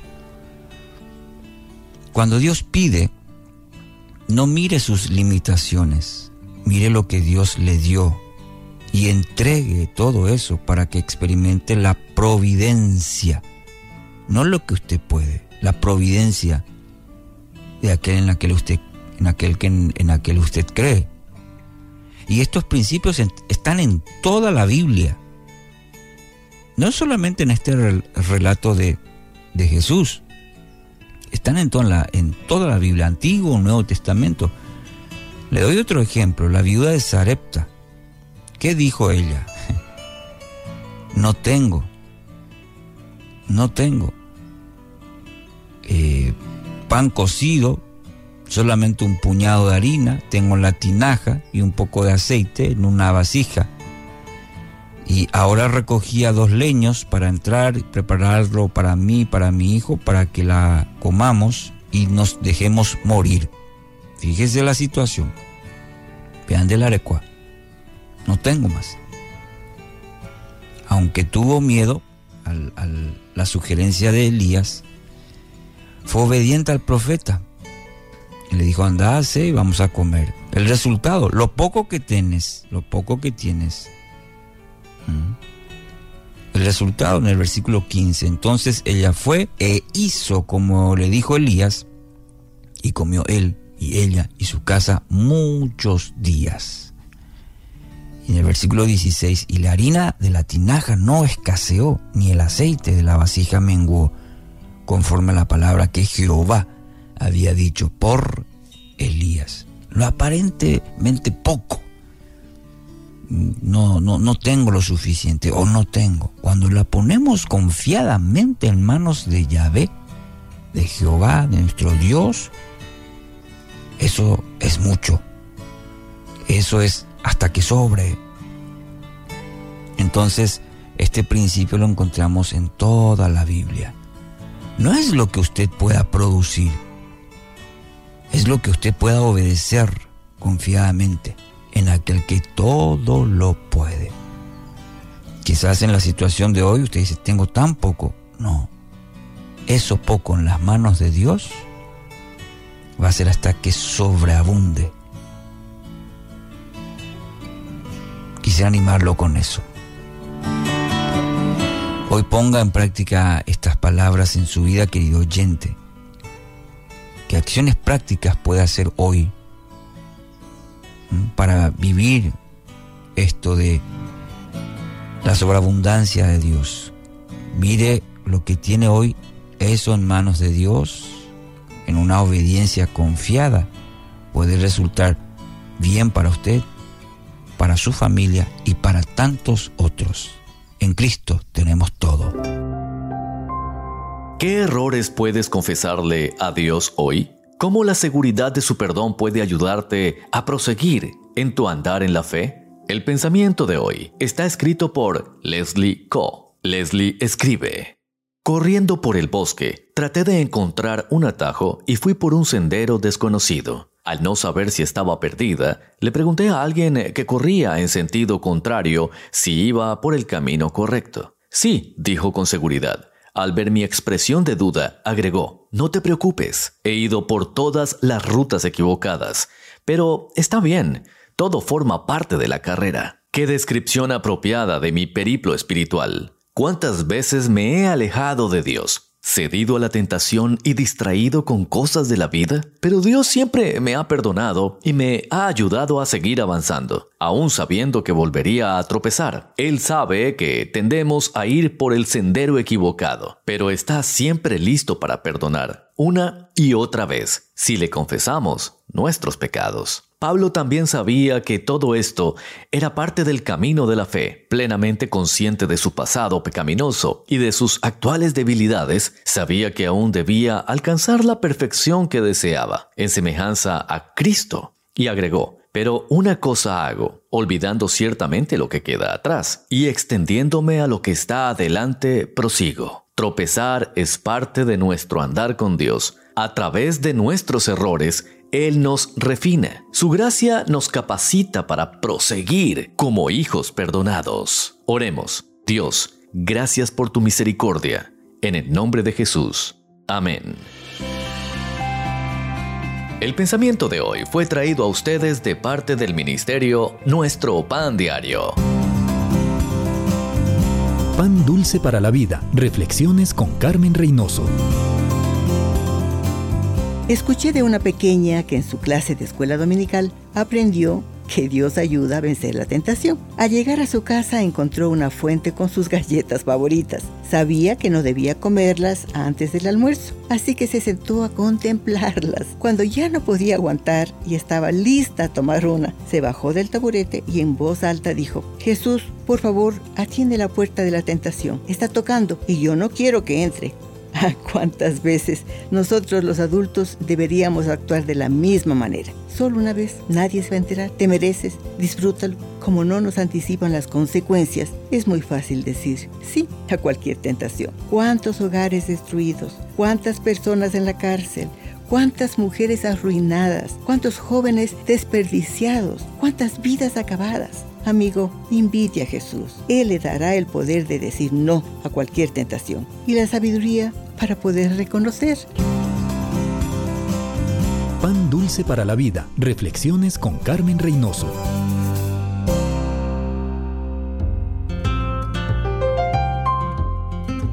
¿Te imaginas?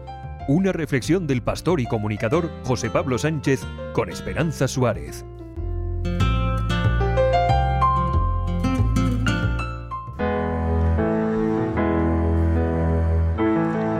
Como capitán del barco estaba dispuesto a hacer lo que hiciera falta por salvar a, mi tripulación. Esto afirmaba Christian Trosvin minutos después de saltar al agua helada en las costas de Alaska para rescatar a un compañero que había quedado atrapado al naufragar su barco. Christian había zarpado por la mañana temprano con tres amigos para pescar salmón. Después de navegar varias horas, de pronto comenzó a entrar agua en el barco. Rápidamente, la popa desapareció bajo el agua y mientras luchaban por mantenerse a flote, una ola inmensa les golpeó, haciendo que el barco quedase boca abajo. Cuando Christian vio que uno de sus amigos había quedado atrapado en el barco, recordó el día en que su hermano gemelo murió ahogado delante de sus ojos mientras pescaban bacalao hacía ya varios años. Sintió que esta vez no podía fallar. Tenía que salvar a su amigo. Recordó aquellas palabras de la Biblia. Por esto sabemos que Dios nos ama, porque Jesucristo entregó su vida por nosotros. Así tenemos que entregar también nuestra vida por nuestros hermanos. Entonces pidió ayuda a Dios. En ese momento, cuenta Cristian, sentí como si Dios me diera un empujón y salté al agua. Nadé hacia él y lo llevé al esquife. Después de subirlo a bordo, le arranqué la sudadera y durante cinco minutos le hice reanimación cardiopulmonar. Con cada compresión gritaba, Jesús, Jesús, Jesús, Jesús. Estaba empapado, tiritando, mis dientes castañeaban, pero sabía que Dios estaba allí, conmigo. Al cabo de un rato, el amigo de Christian comenzó a mover los dedos de las manos, escupió espuma, vomitó un líquido negro, abrió los ojos y preguntó, ¿Estoy vivo? ¿Estoy vivo? Sí, estás vivo, amigo mío, le respondió Cristian. El rescate fue grabado por un helicóptero de la Guardia Costera y llegó a ser portada en muchos periódicos. Cuando los periodistas preguntaron a Christian sobre su hazaña, él afirmó, Doy toda la gloria a Dios porque Él me dio el valor y la fuerza aquel día peligroso y maravilloso. Christian había vivido por muchos años lejos de Dios. La muerte de su hermano gemelo había generado en su interior una gran rebeldía contra Dios que le llevó también al abuso del alcohol y a una vida desordenada, sin un trabajo estable, yendo de pelea en pelea. Tras un altercado, el juez le dio la opción de pasar seis meses en la cárcel o en un centro de rehabilitación eligió un centro de rehabilitación cristiano donde experimentó la sanidad de su rencor y se reconcilió con Dios. Desde entonces su vida cambió. Su confianza en Dios le hizo fuerte. Pienso en Jesucristo, dice Cristian, que trabajó con pescadores y oro cada mañana. Dame fuerza, Señor. Él es mi roca y sé que me ayudará cada día mientras yo fije mis ojos en Él.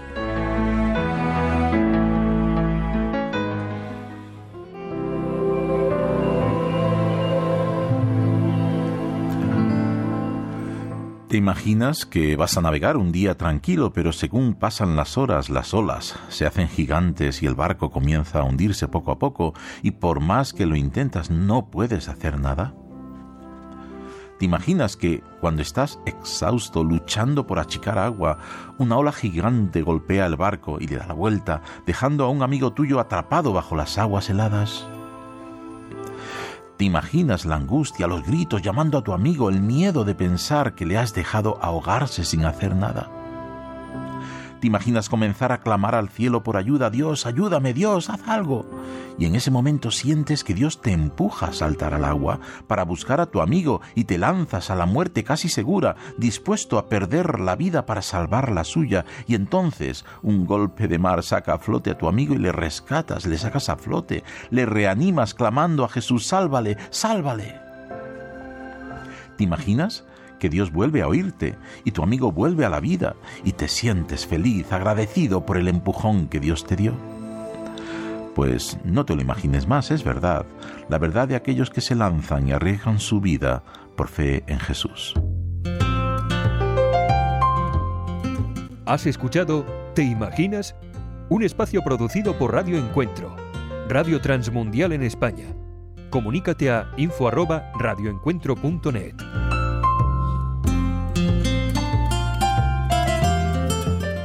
Un Minuto con Dios, con el doctor Rolando Aguirre. Hay gimnastas que son supremamente flexibles. Pasan horas y horas entrenando para que sus coyunturas, tejidos y músculos estén listos para el momento de sus competencias. Si ellos no desarrollan flexibilidad todos los días, no podrán tener un buen desempeño en sus competencias. De la misma manera, debemos aprender a ser mentalmente más flexibles y no tan rígidos. Para ser más flexibles hay algunos consejos. Escucha con interés y curiosidad. Esto no te obliga a cambiar. Recuerda que cambiar no es una debilidad. Sé curioso y trata de aprender a cada momento. Muchas veces cambiar es progresar. Sé generoso y cede cuando sea lo correcto. Cuida tu comunicación, ya que eres un modelo de conducta. Por último, el ser flexible es reconocer que no todo lo que se planea sale y que de las sorpresas que nos da la vida resultan grandes enseñanzas. ¿Qué tan flexible eres? Si tienes problemas con esto, como muchas veces yo lo tengo, pidámosle a Dios que nos enseñe a ser flexibles, pero siempre siguiendo su voluntad. El apóstol Pablo dijo en 1 Corintios 9:22, Cuando estoy con los que son débiles, me hago débil con ellos, porque deseo llevar a los débiles a Cristo.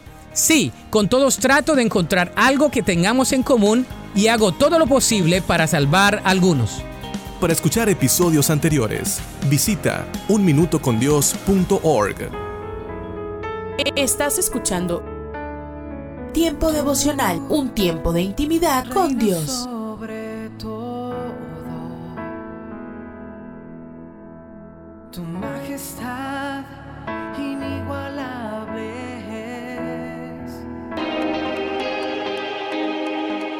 Escucha y comparte. Comparte.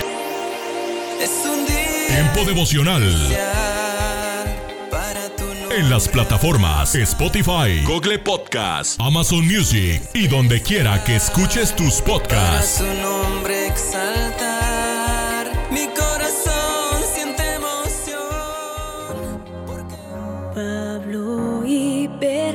Escucha. Escucha Tiempo devocional de lunes a viernes a partir de las 6 a.m.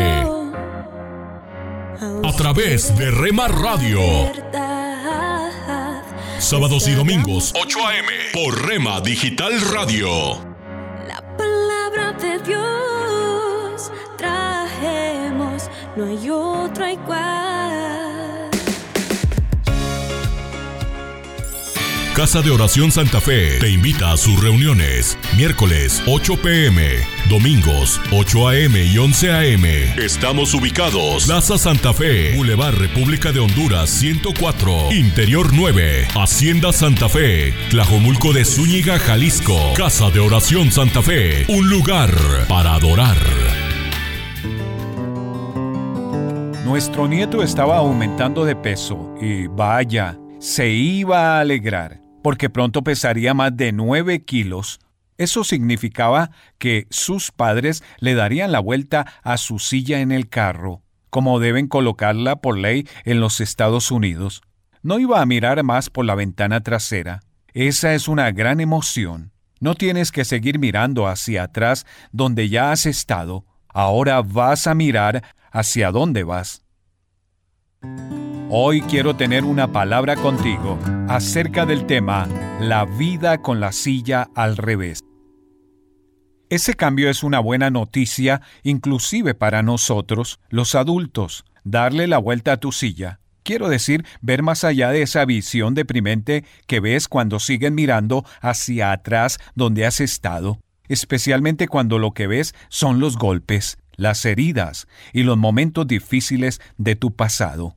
Cada vez que miro por esa ventana, las nubes entran y comienzan a cubrir el sol. Si miro mucho hacia atrás, terminaré deprimiéndome aún más.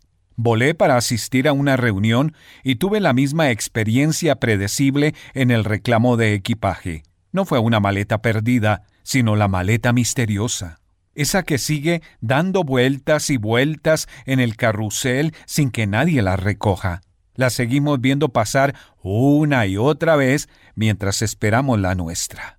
Bueno, lamentablemente demasiadas personas viven sus vidas de esa manera, viendo el mismo viejo equipaje una y otra vez, y desencadenando esos sentimientos demasiado familiares y a menudo incapacitantes de resentimiento, ira, depresión. Pobre de mí, soy una víctima.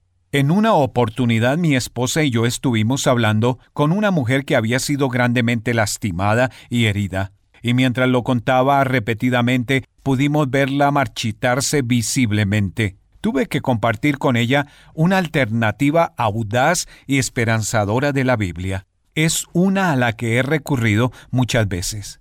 Para nosotros es una receta a fin de ayudarnos. Cuando el viejo equipaje vuelve a aparecer en nuestro radar. En nuestra palabra para hoy de la palabra de Dios, en Isaías capítulo 43, versículos 18 y 19, Dios dice, Olviden las cosas de antaño, ya no vivan en el pasado, voy a hacer algo nuevo, ya está sucediendo, ¿no se dan cuenta? Ahora nos dicen no vivir en el pasado. Eso es interesante. No acampes, no te quedes en lo que sucedió en el pasado. Al enemigo de mi alma, el diablo, le encanta tenerme viviendo en el pasado, porque este no se puede cambiar. Y vivir en lo que no se puede cambiar es equivalente a la desesperación. Mientras nuestro enemigo sigue señalando hacia atrás, nuestro Salvador lo está haciendo hacia lo que se encuentra adelante. Él dice, voy a hacer algo nuevo. Pero aquellos que insisten en mantenerse recordando las cosas viejas van a estar mirando en la dirección equivocada y van a perderse las cosas nuevas de Dios. Dios no nos pide que neguemos el pasado, sino que nos dice que no tenemos que ser definidos por Él. Él nos invita a soltar todas las heridas y a todos los que hieren y entregárselos a Él y a su justicia, dejándole la venganza a Él.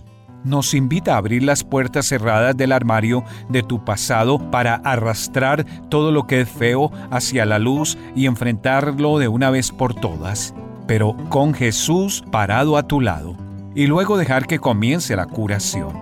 Durante dos mil años, las personas heridas han descubierto que Jesús es el Señor de los nuevos comienzos. Primero, la Biblia dice que Él nos hace una nueva creación en Cristo. Segunda a los Corintios, capítulo 5, versículo 17. Con deseos reconfigurados, autoestima, esperanzas y una pasión por vivir en pureza. Él dice, lo viejo ha pasado, ha llegado ya lo nuevo. Ese es el milagro del renacimiento que Él hizo posible al morir para cancelar y perdonar cada pecado que hayas cometido. Jesús perdona lo que nadie más puede perdonar y sana lo que nadie más puede sanar. Realmente puedes darle la vuelta a tu silla. Es mucho mejor ver a dónde vas que donde ya has estado. Párate a un lado. Observa el paisaje a tu alrededor. Alza la vista a conceptos eternos. Recuerda que lo esencial es lo invisible a los ojos. Haz una pausa en tu vida con Pablo Martín. La primera carta de las siete cartas de Apocalipsis, capítulos 1 y 2, está dirigida a la iglesia de Éfeso. El reclamo principal que Jesús, el autor de esta breve carta, presenta es que él la tenía a ella, pero ella, o sea, la iglesia, no lo tenía a él. Él andaba en medio de ella, dice el verso 1 del capítulo 2. Sin embargo, ella lo había hecho a un lado y otro ocupaba su lugar. El nombre de esta iglesia y de la ciudad en la que existía significa deseable, y aunque ella conservaba cierta postura infiel, él igual la seguía amando y la deseaba. Y el que andaba en medio de ella sabía lo que le faltaba. Por eso la reprensión. Era una iglesia que tenía obras, trabajo, paciencia, pero no tenía amor. El mismo Jesús había dicho, ninguno puede servir a dos señores, porque amará a uno y odiará al otro. Mira, si quieres abandonar tu primer amor, simplemente comienza a adoptar un segundo amor. Solo será cuestión de tiempo. Para el mundo eran vidas exitosas, para Cristo un fracaso. Es que el trabajo no es sustituto del amor. Marta de Betania se hubiera sentido cómoda en esta congregación. La reprensión hecha por el Señor en su propia casa le hubiera caído muy bien a los efesios. Solo una cosa es necesaria. El versículo 5 de esta corta carta aconseja a apelar a la memoria. Recuerda, por tanto, de dónde has caído y arrepiéntete. Es que no se cae en pecado, como decimos livianamente por ahí, se cae por pecado. Ese pecado que me seduce, me atrae, me engaña y cuando me doy cuenta ya estoy en caída libre hasta el fondo del pozo. En realidad, vamos hacia el pecado. Seamos sinceros. Cuando retrocedas el camino mal andado y vuelvas a reencontrarte con tu primer amor, entonces volverás a hacer las primeras obras. De lo contrario, tu vida se esfumará en intentos infructuosos.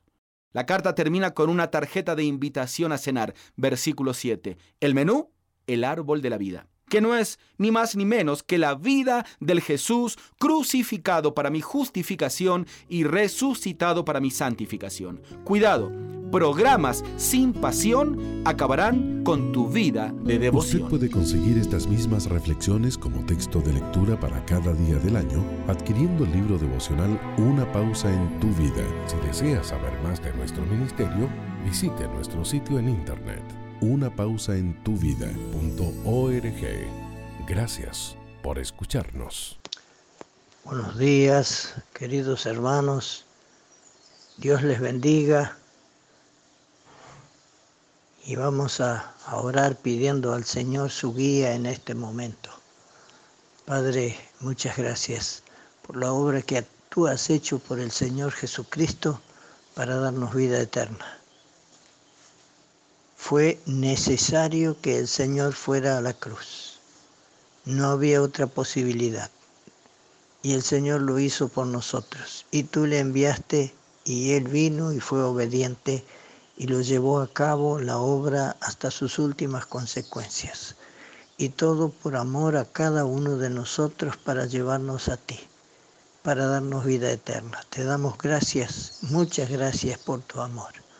Y queremos que nos guíes para que podamos ser verdaderos adoradores que te adoren en espíritu y en verdad. En el nombre del Señor Jesús te damos gracias por todo tu amor. Amén. Quiero mirar lo que dice Mateo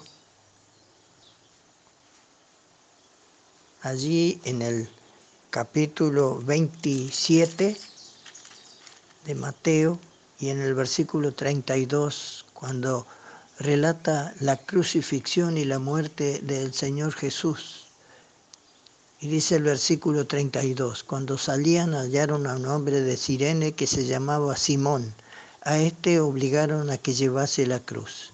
Y cuando llegaron a un lugar llamado Gólgotas, que significa lugar de la calavera, le dieron a beber vinagre mezclado con hiel, pero después de haberlo probado no quiso beberlo.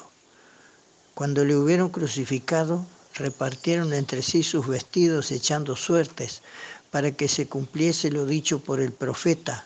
Partieron entre sí mis vestidos y sobre mi ropa echaron suertes, y sentados le guardaban allí. Y pusieron sobre su cabeza su causa escrita, Este es Jesús, el rey de los judíos. Entonces crucificaron con él a dos ladrones, uno a la derecha y otro a la izquierda y los que pasaban le injuriaban meneando la cabeza y diciendo, tú que derribas el templo y en tres días lo reedificas, sálvate a ti mismo si eres hijo de Dios, desciende de la cruz. De esta manera también los principales sacerdotes, escarneciéndole con los escribas y los fariseos y los ancianos, decían, a otros salvó y a sí mismo no se puede salvar. Si es el rey de Israel, descienda ahora de la cruz y creeremos en él. Confió en Dios, líbrele ahora si le quiere, porque ha dicho soy hijo de Dios. Lo mismo le injuriaban también los ladrones que estaban crucificados con él. Y desde la hora sexta hubo tinieblas sobre toda la tierra hasta la hora novena. Cerca de la hora novena Jesús clamó a gran voz diciendo, Elí, Elí, Lama Sabactani, esto es, Dios mío, Dios mío, ¿por qué me has desamparado? Y algunos de los que estaban allí decían al oírlo, a Elías llama a este. Cuando nosotros miramos esto, decimos la obra del Señor Jesucristo.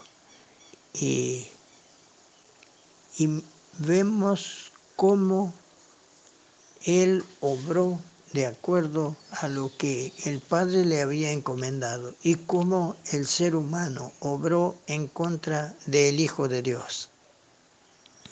Jesús fue aquí abajo en el curso de su camino de obediencia y de humildad, así como decía el profeta Isaías en el capítulo 53 y en el versículo 3, aquel varón de dolores, experimentado en quebranto.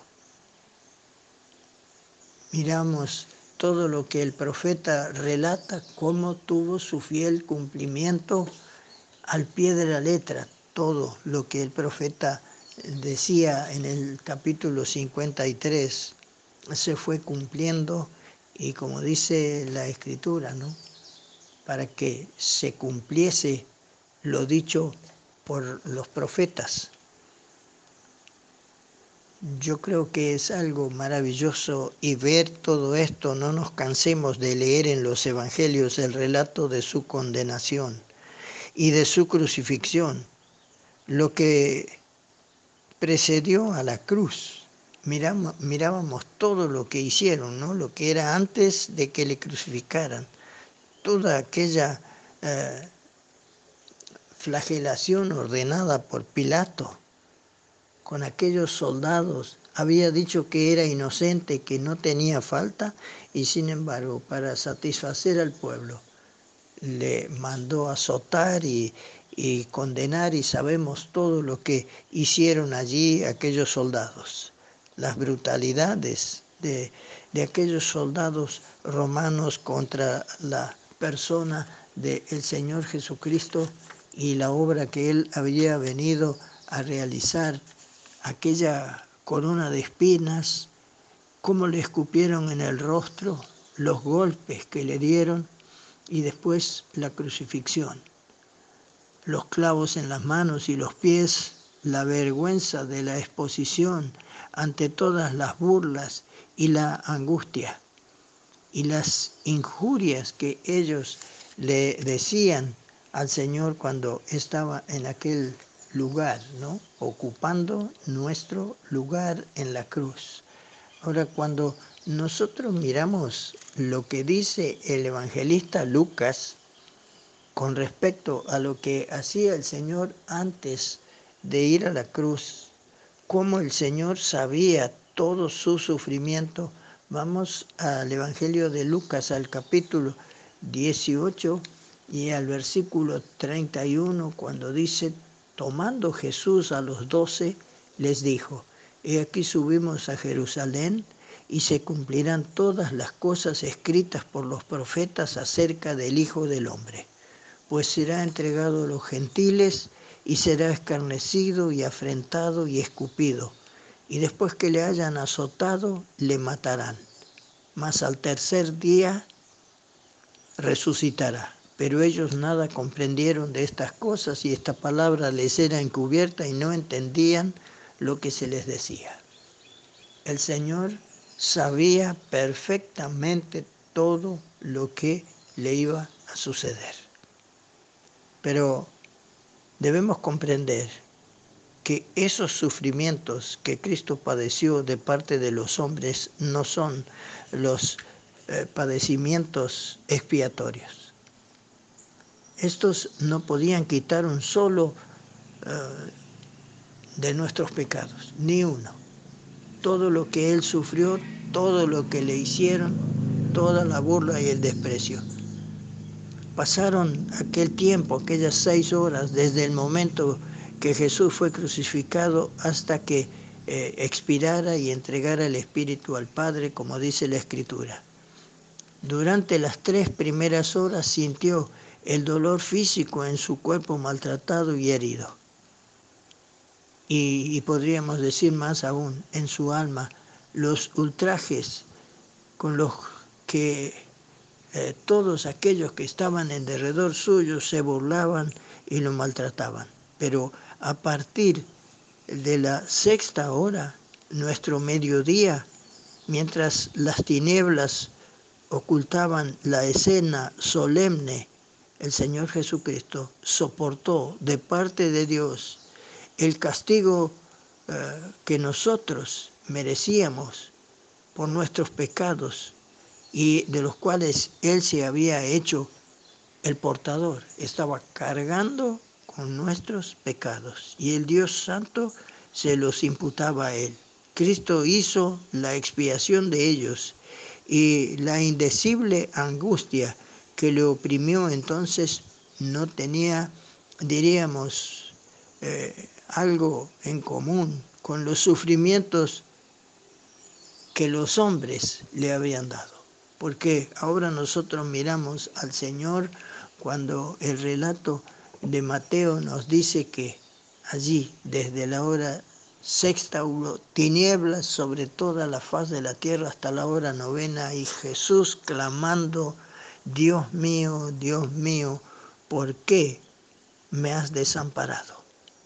Ahí, solamente ahí, de la hora sexta a la hora novena, fue desamparado por Dios y colocado bajo el juicio, a fin de que nosotros, nosotros pudiésemos ser librados de este juicio para que no nos alcanzara a nosotros, el Señor soportó todo aquello.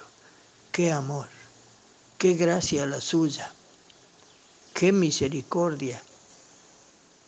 Fue hasta la cruz por amor de cada uno de nosotros y cuando llego a este punto me gusta mirar lo que dice el apóstol Pablo cuando escribe a los romanos en el capítulo 4 y en el versículo 25, hablando del Señor Jesucristo, dice, el cual fue entregado por nuestras transgresiones y resucitado para nuestra justificación.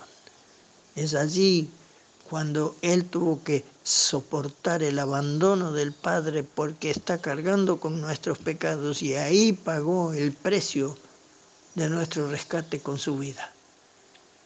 Y cuando nosotros seguimos avanzando y miramos, eh, después de, dice Mateo, que después de haber clamado nuevamente a gran voz, entregó el Espíritu.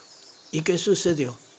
En ese momento, el velo del templo se rasgó de arriba abajo. Se abrió la entrada al lugar santísimo por el camino nuevo y vivo que el Señor nos abrió, porque Él pagó tan alto precio, el precio de nuestro rescate. Oh, que el Señor nos guíe con su Espíritu para que podamos nosotros ser como el Padre busca, verdaderos adoradores que le adoren en espíritu y en verdad, porque Él es digno, solamente Él es digno de toda nuestra adoración. Que esto pueda llevarnos en esta mañana a postrarnos frente a su grandeza, a su santidad, a su amor por cada uno de nosotros y así rendir toda nuestra gratitud, nuestra alabanza y nuestra adoración como Él lo merece. Que así sea. Solo una voz inspira tu vida, inspira tu vida. Una voz de los cielos, con el pastor Juan Carlos Mayorga. Bienvenidos. Cerca de ti está la palabra en tu boca y en tu corazón. Esta es la palabra de fe que predicamos. Romano 10:8. Ora con la fe que es de Dios. Aquí el apóstol Pablo nos hace saber que la palabra de fe que él pretende plantar en el corazón de los creyentes era la que él estaba predicando, la que fue dada por Dios. Una de las lecciones más valiosas en cuanto a la fe y la oración se halla en Marcos 11, 12 al 14. Al día siguiente, cuando salieron de Betania, tuvo hambre. Y viendo de lejos una higuera que tenía hojas, fue a ver si tal vez hallaba en ella algo. Pero cuando llegó a ella, nada halló sino hojas, pues no era tiempo de higos. Entonces Jesús dijo a la higuera, nunca jamás coma nadie fruto de ti. Y lo oyeron sus discípulos. ¿Qué hizo Cristo? Él empleó palabras. ¿Qué tipo de palabras emplea Él? Palabras de fe. En el instante que Él habla al árbol, Él activa la fe de que el árbol moriría, de manera tal que la palabra hablada tiene poder, y aunque esto no es una novedad para muchos, lo que es cierto es que olvidan este principio. Y digo que lo olvidan por cómo hablan, por las palabras que andan oyendo y confesando. ¿Qué le sucedió al árbol al que Cristo habló? Allí en Marcos 11, 20 y 21 leemos. Y pasando por la mañana vieron que la higuera se había secado desde las raíces. Entonces Pedro acordándose le dijo, Maestro, mira la higuera que maldijiste se ha secado. Respondiendo Jesús les dijo, Tened fe en Dios. Ahora bien, la respuesta de Cristo, tener fe en Dios, realmente quiere decir tener el tipo de fe de Dios. Mi amable oyente, lo que tú oíste creará fe para lo que tú estás oyendo. Entonces, lo que tú dices te sucede. Es por eso que Cristo dijo que si deseamos actuar como Él lo hace, debemos tener el tipo de fe de Dios. Porque de cierto os digo que cualquiera que dijere a este monte, quítate y échate en el mar, y no dudare en su corazón, sino creyere que será hecho lo que dice, lo que diga le será hecho. Por tanto os digo que todo lo que pidiere orando, creed que lo recibiréis y os vendrá. Las escrituras enseñan que la fe viene como resultado de oír. Originalmente la fe no solo viene por el oír, viene por oír constantemente. Si tú oyes una buena enseñanza por cinco minutos y luego oyes una conversación negativa por diez minutos, lo que tú vas a tener es fe de lo negativo. La fe viene de la palabra que está cerca tuyo. Es por eso que tú has visto y verás gente cuidadosa de la gente con que se acompaña, que buscan siempre rodearse de personas que hablan palabras que producen la fe de Dios, porque este es el tipo de fe que cada uno debe tener. Constantemente hemos de tener la conciencia de que además del tipo de fe de Dios, nos circundan otros tipos de fe. Así que mi amigo y amiga, los animo a que analicen la compañía con que andan, analicen lo que oyen y de quién lo oyen, analicen los libros que leen, la música que escuchan, las películas y videos que miran y a la congregación a la que asisten porque ustedes van a hacer lo que oyen y van a hablar lo que escuchan. Casi que se puede decir el tipo de compañía que alguien acostumbra por lo que él o ella hablan y de la forma en que proceden. Puede que él o ella manifiesten cierta actitud antes y de repente cambien. Eso significa que él o ella han estado oyendo a alguien. ¿De acuerdo? Vamos a orar. Dios y Padre nuestro, ayúdanos a cultivar y preferir únicamente la fe que solo tú das. Guíanos siempre por tu espíritu a hablar las palabras de fe adecuadas en cada situación. Ayúdanos a tomar conciencia de que lo que oímos creará fe para lo que estemos oyendo y que lo que decimos sucede. En el nombre de Jesucristo. La voz de los cielos, escúchanos, será de bendición para tu vida. De bendición para tu vida. Aliento Dios para mi familia.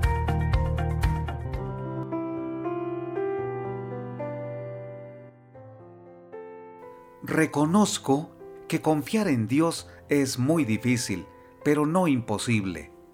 ¿Qué tal? Tengo gratitud a Dios en mi corazón porque puedo compartir contigo este mensaje. Hablemos de la confianza en Dios. Es el proceso más complejo de cualquier otro aprendizaje.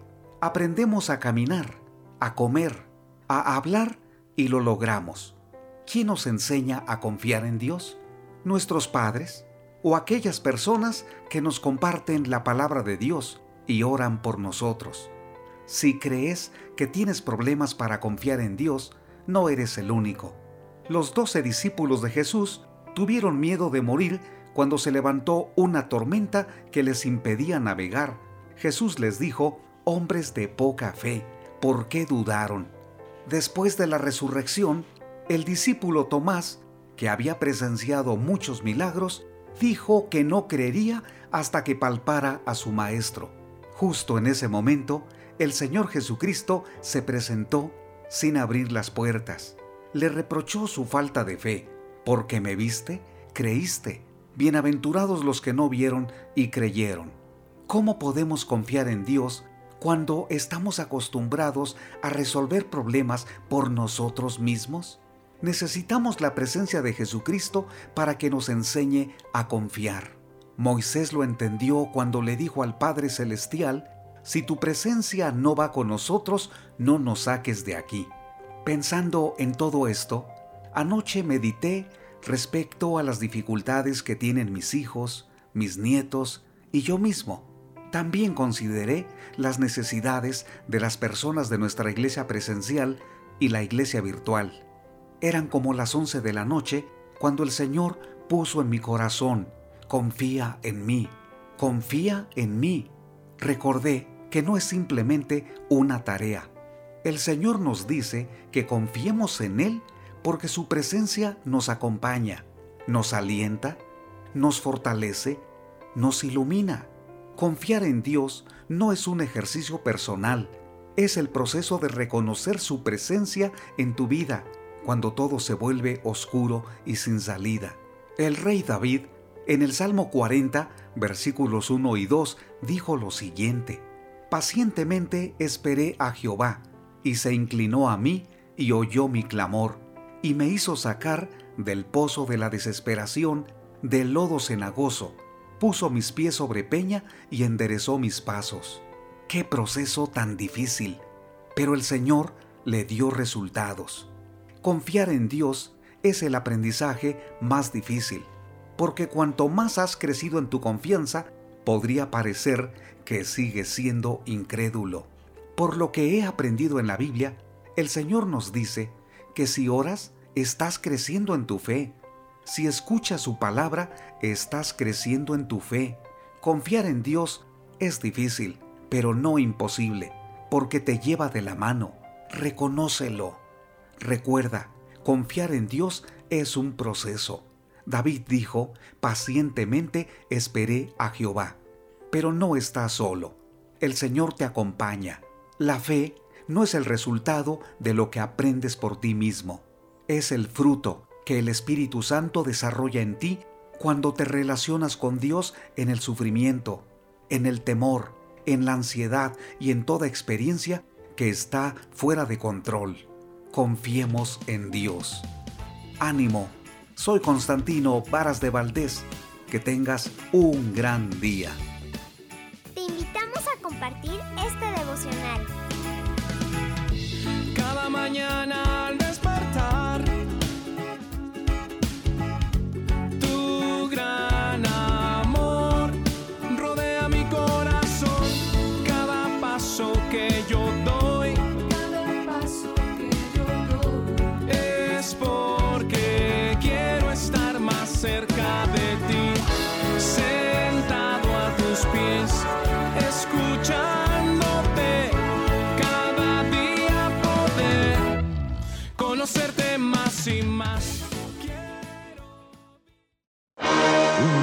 mensaje a la conciencia.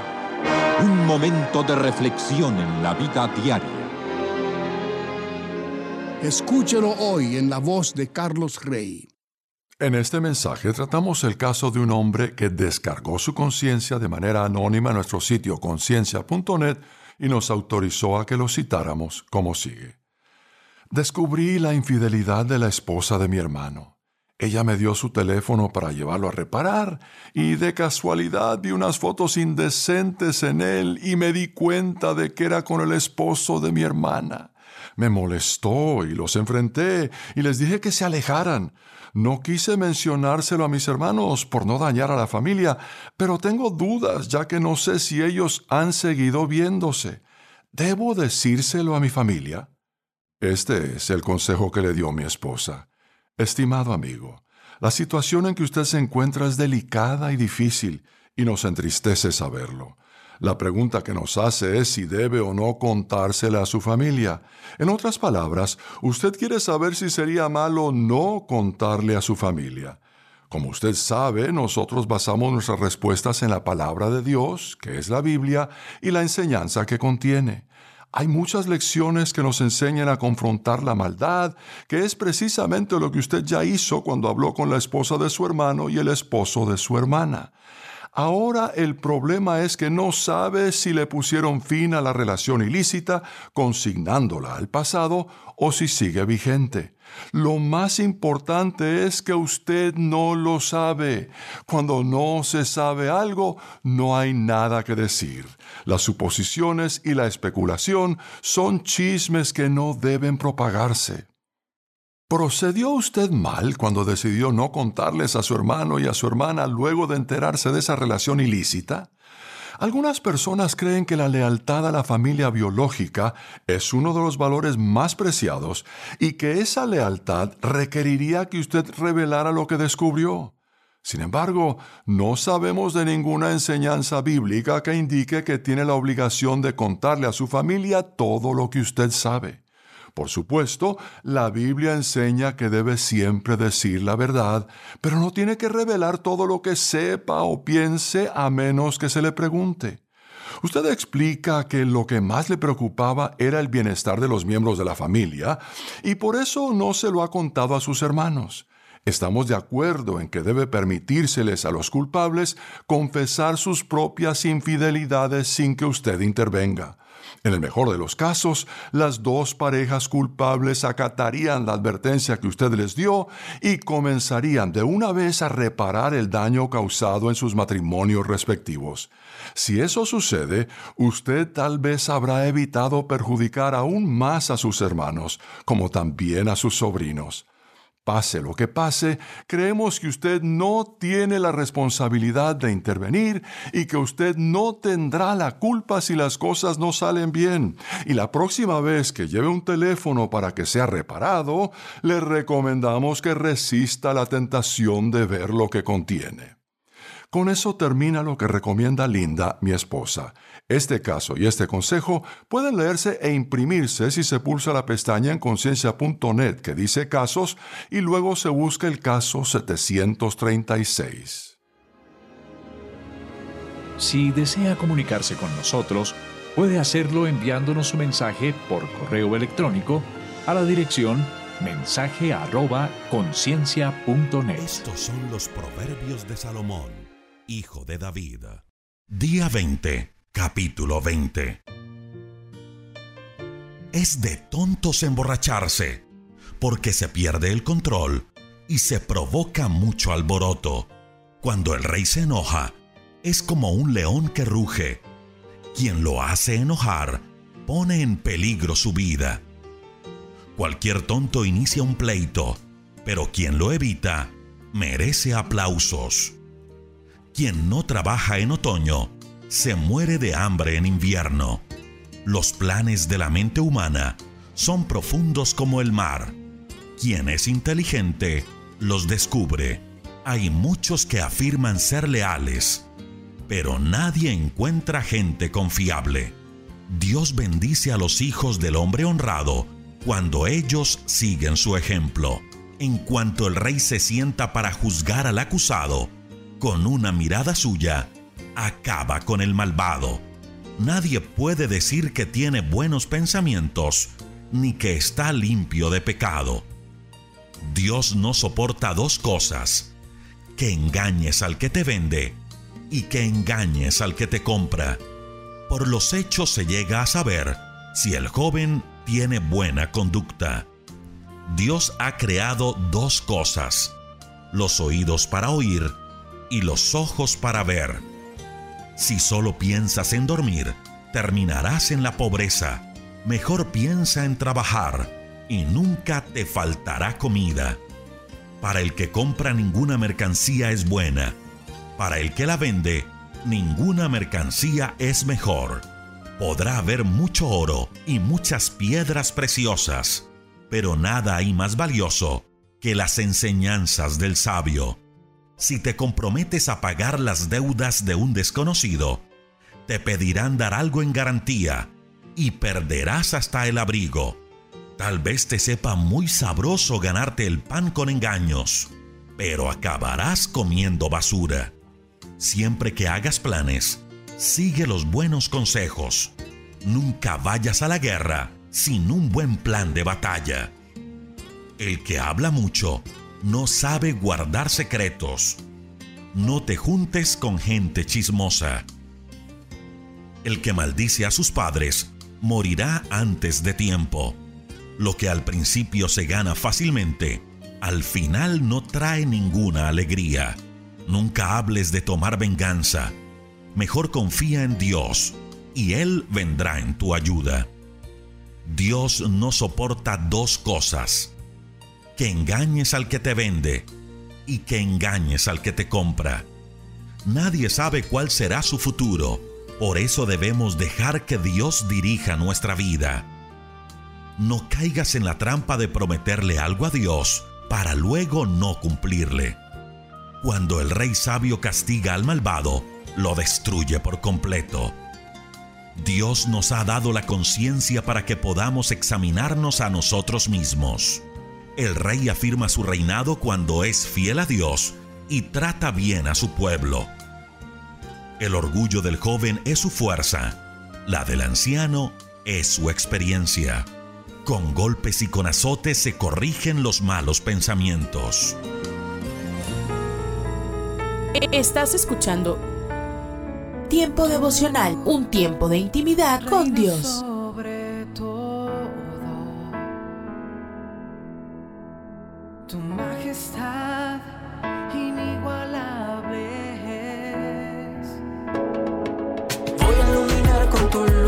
Escucha y comparte. Comparte.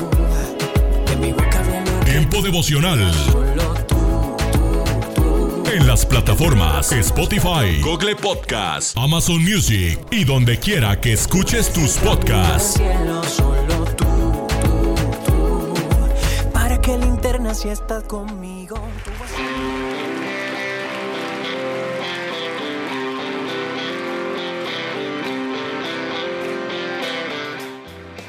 En Iglesia Puerta Abierta tendrás un nuevo comienzo.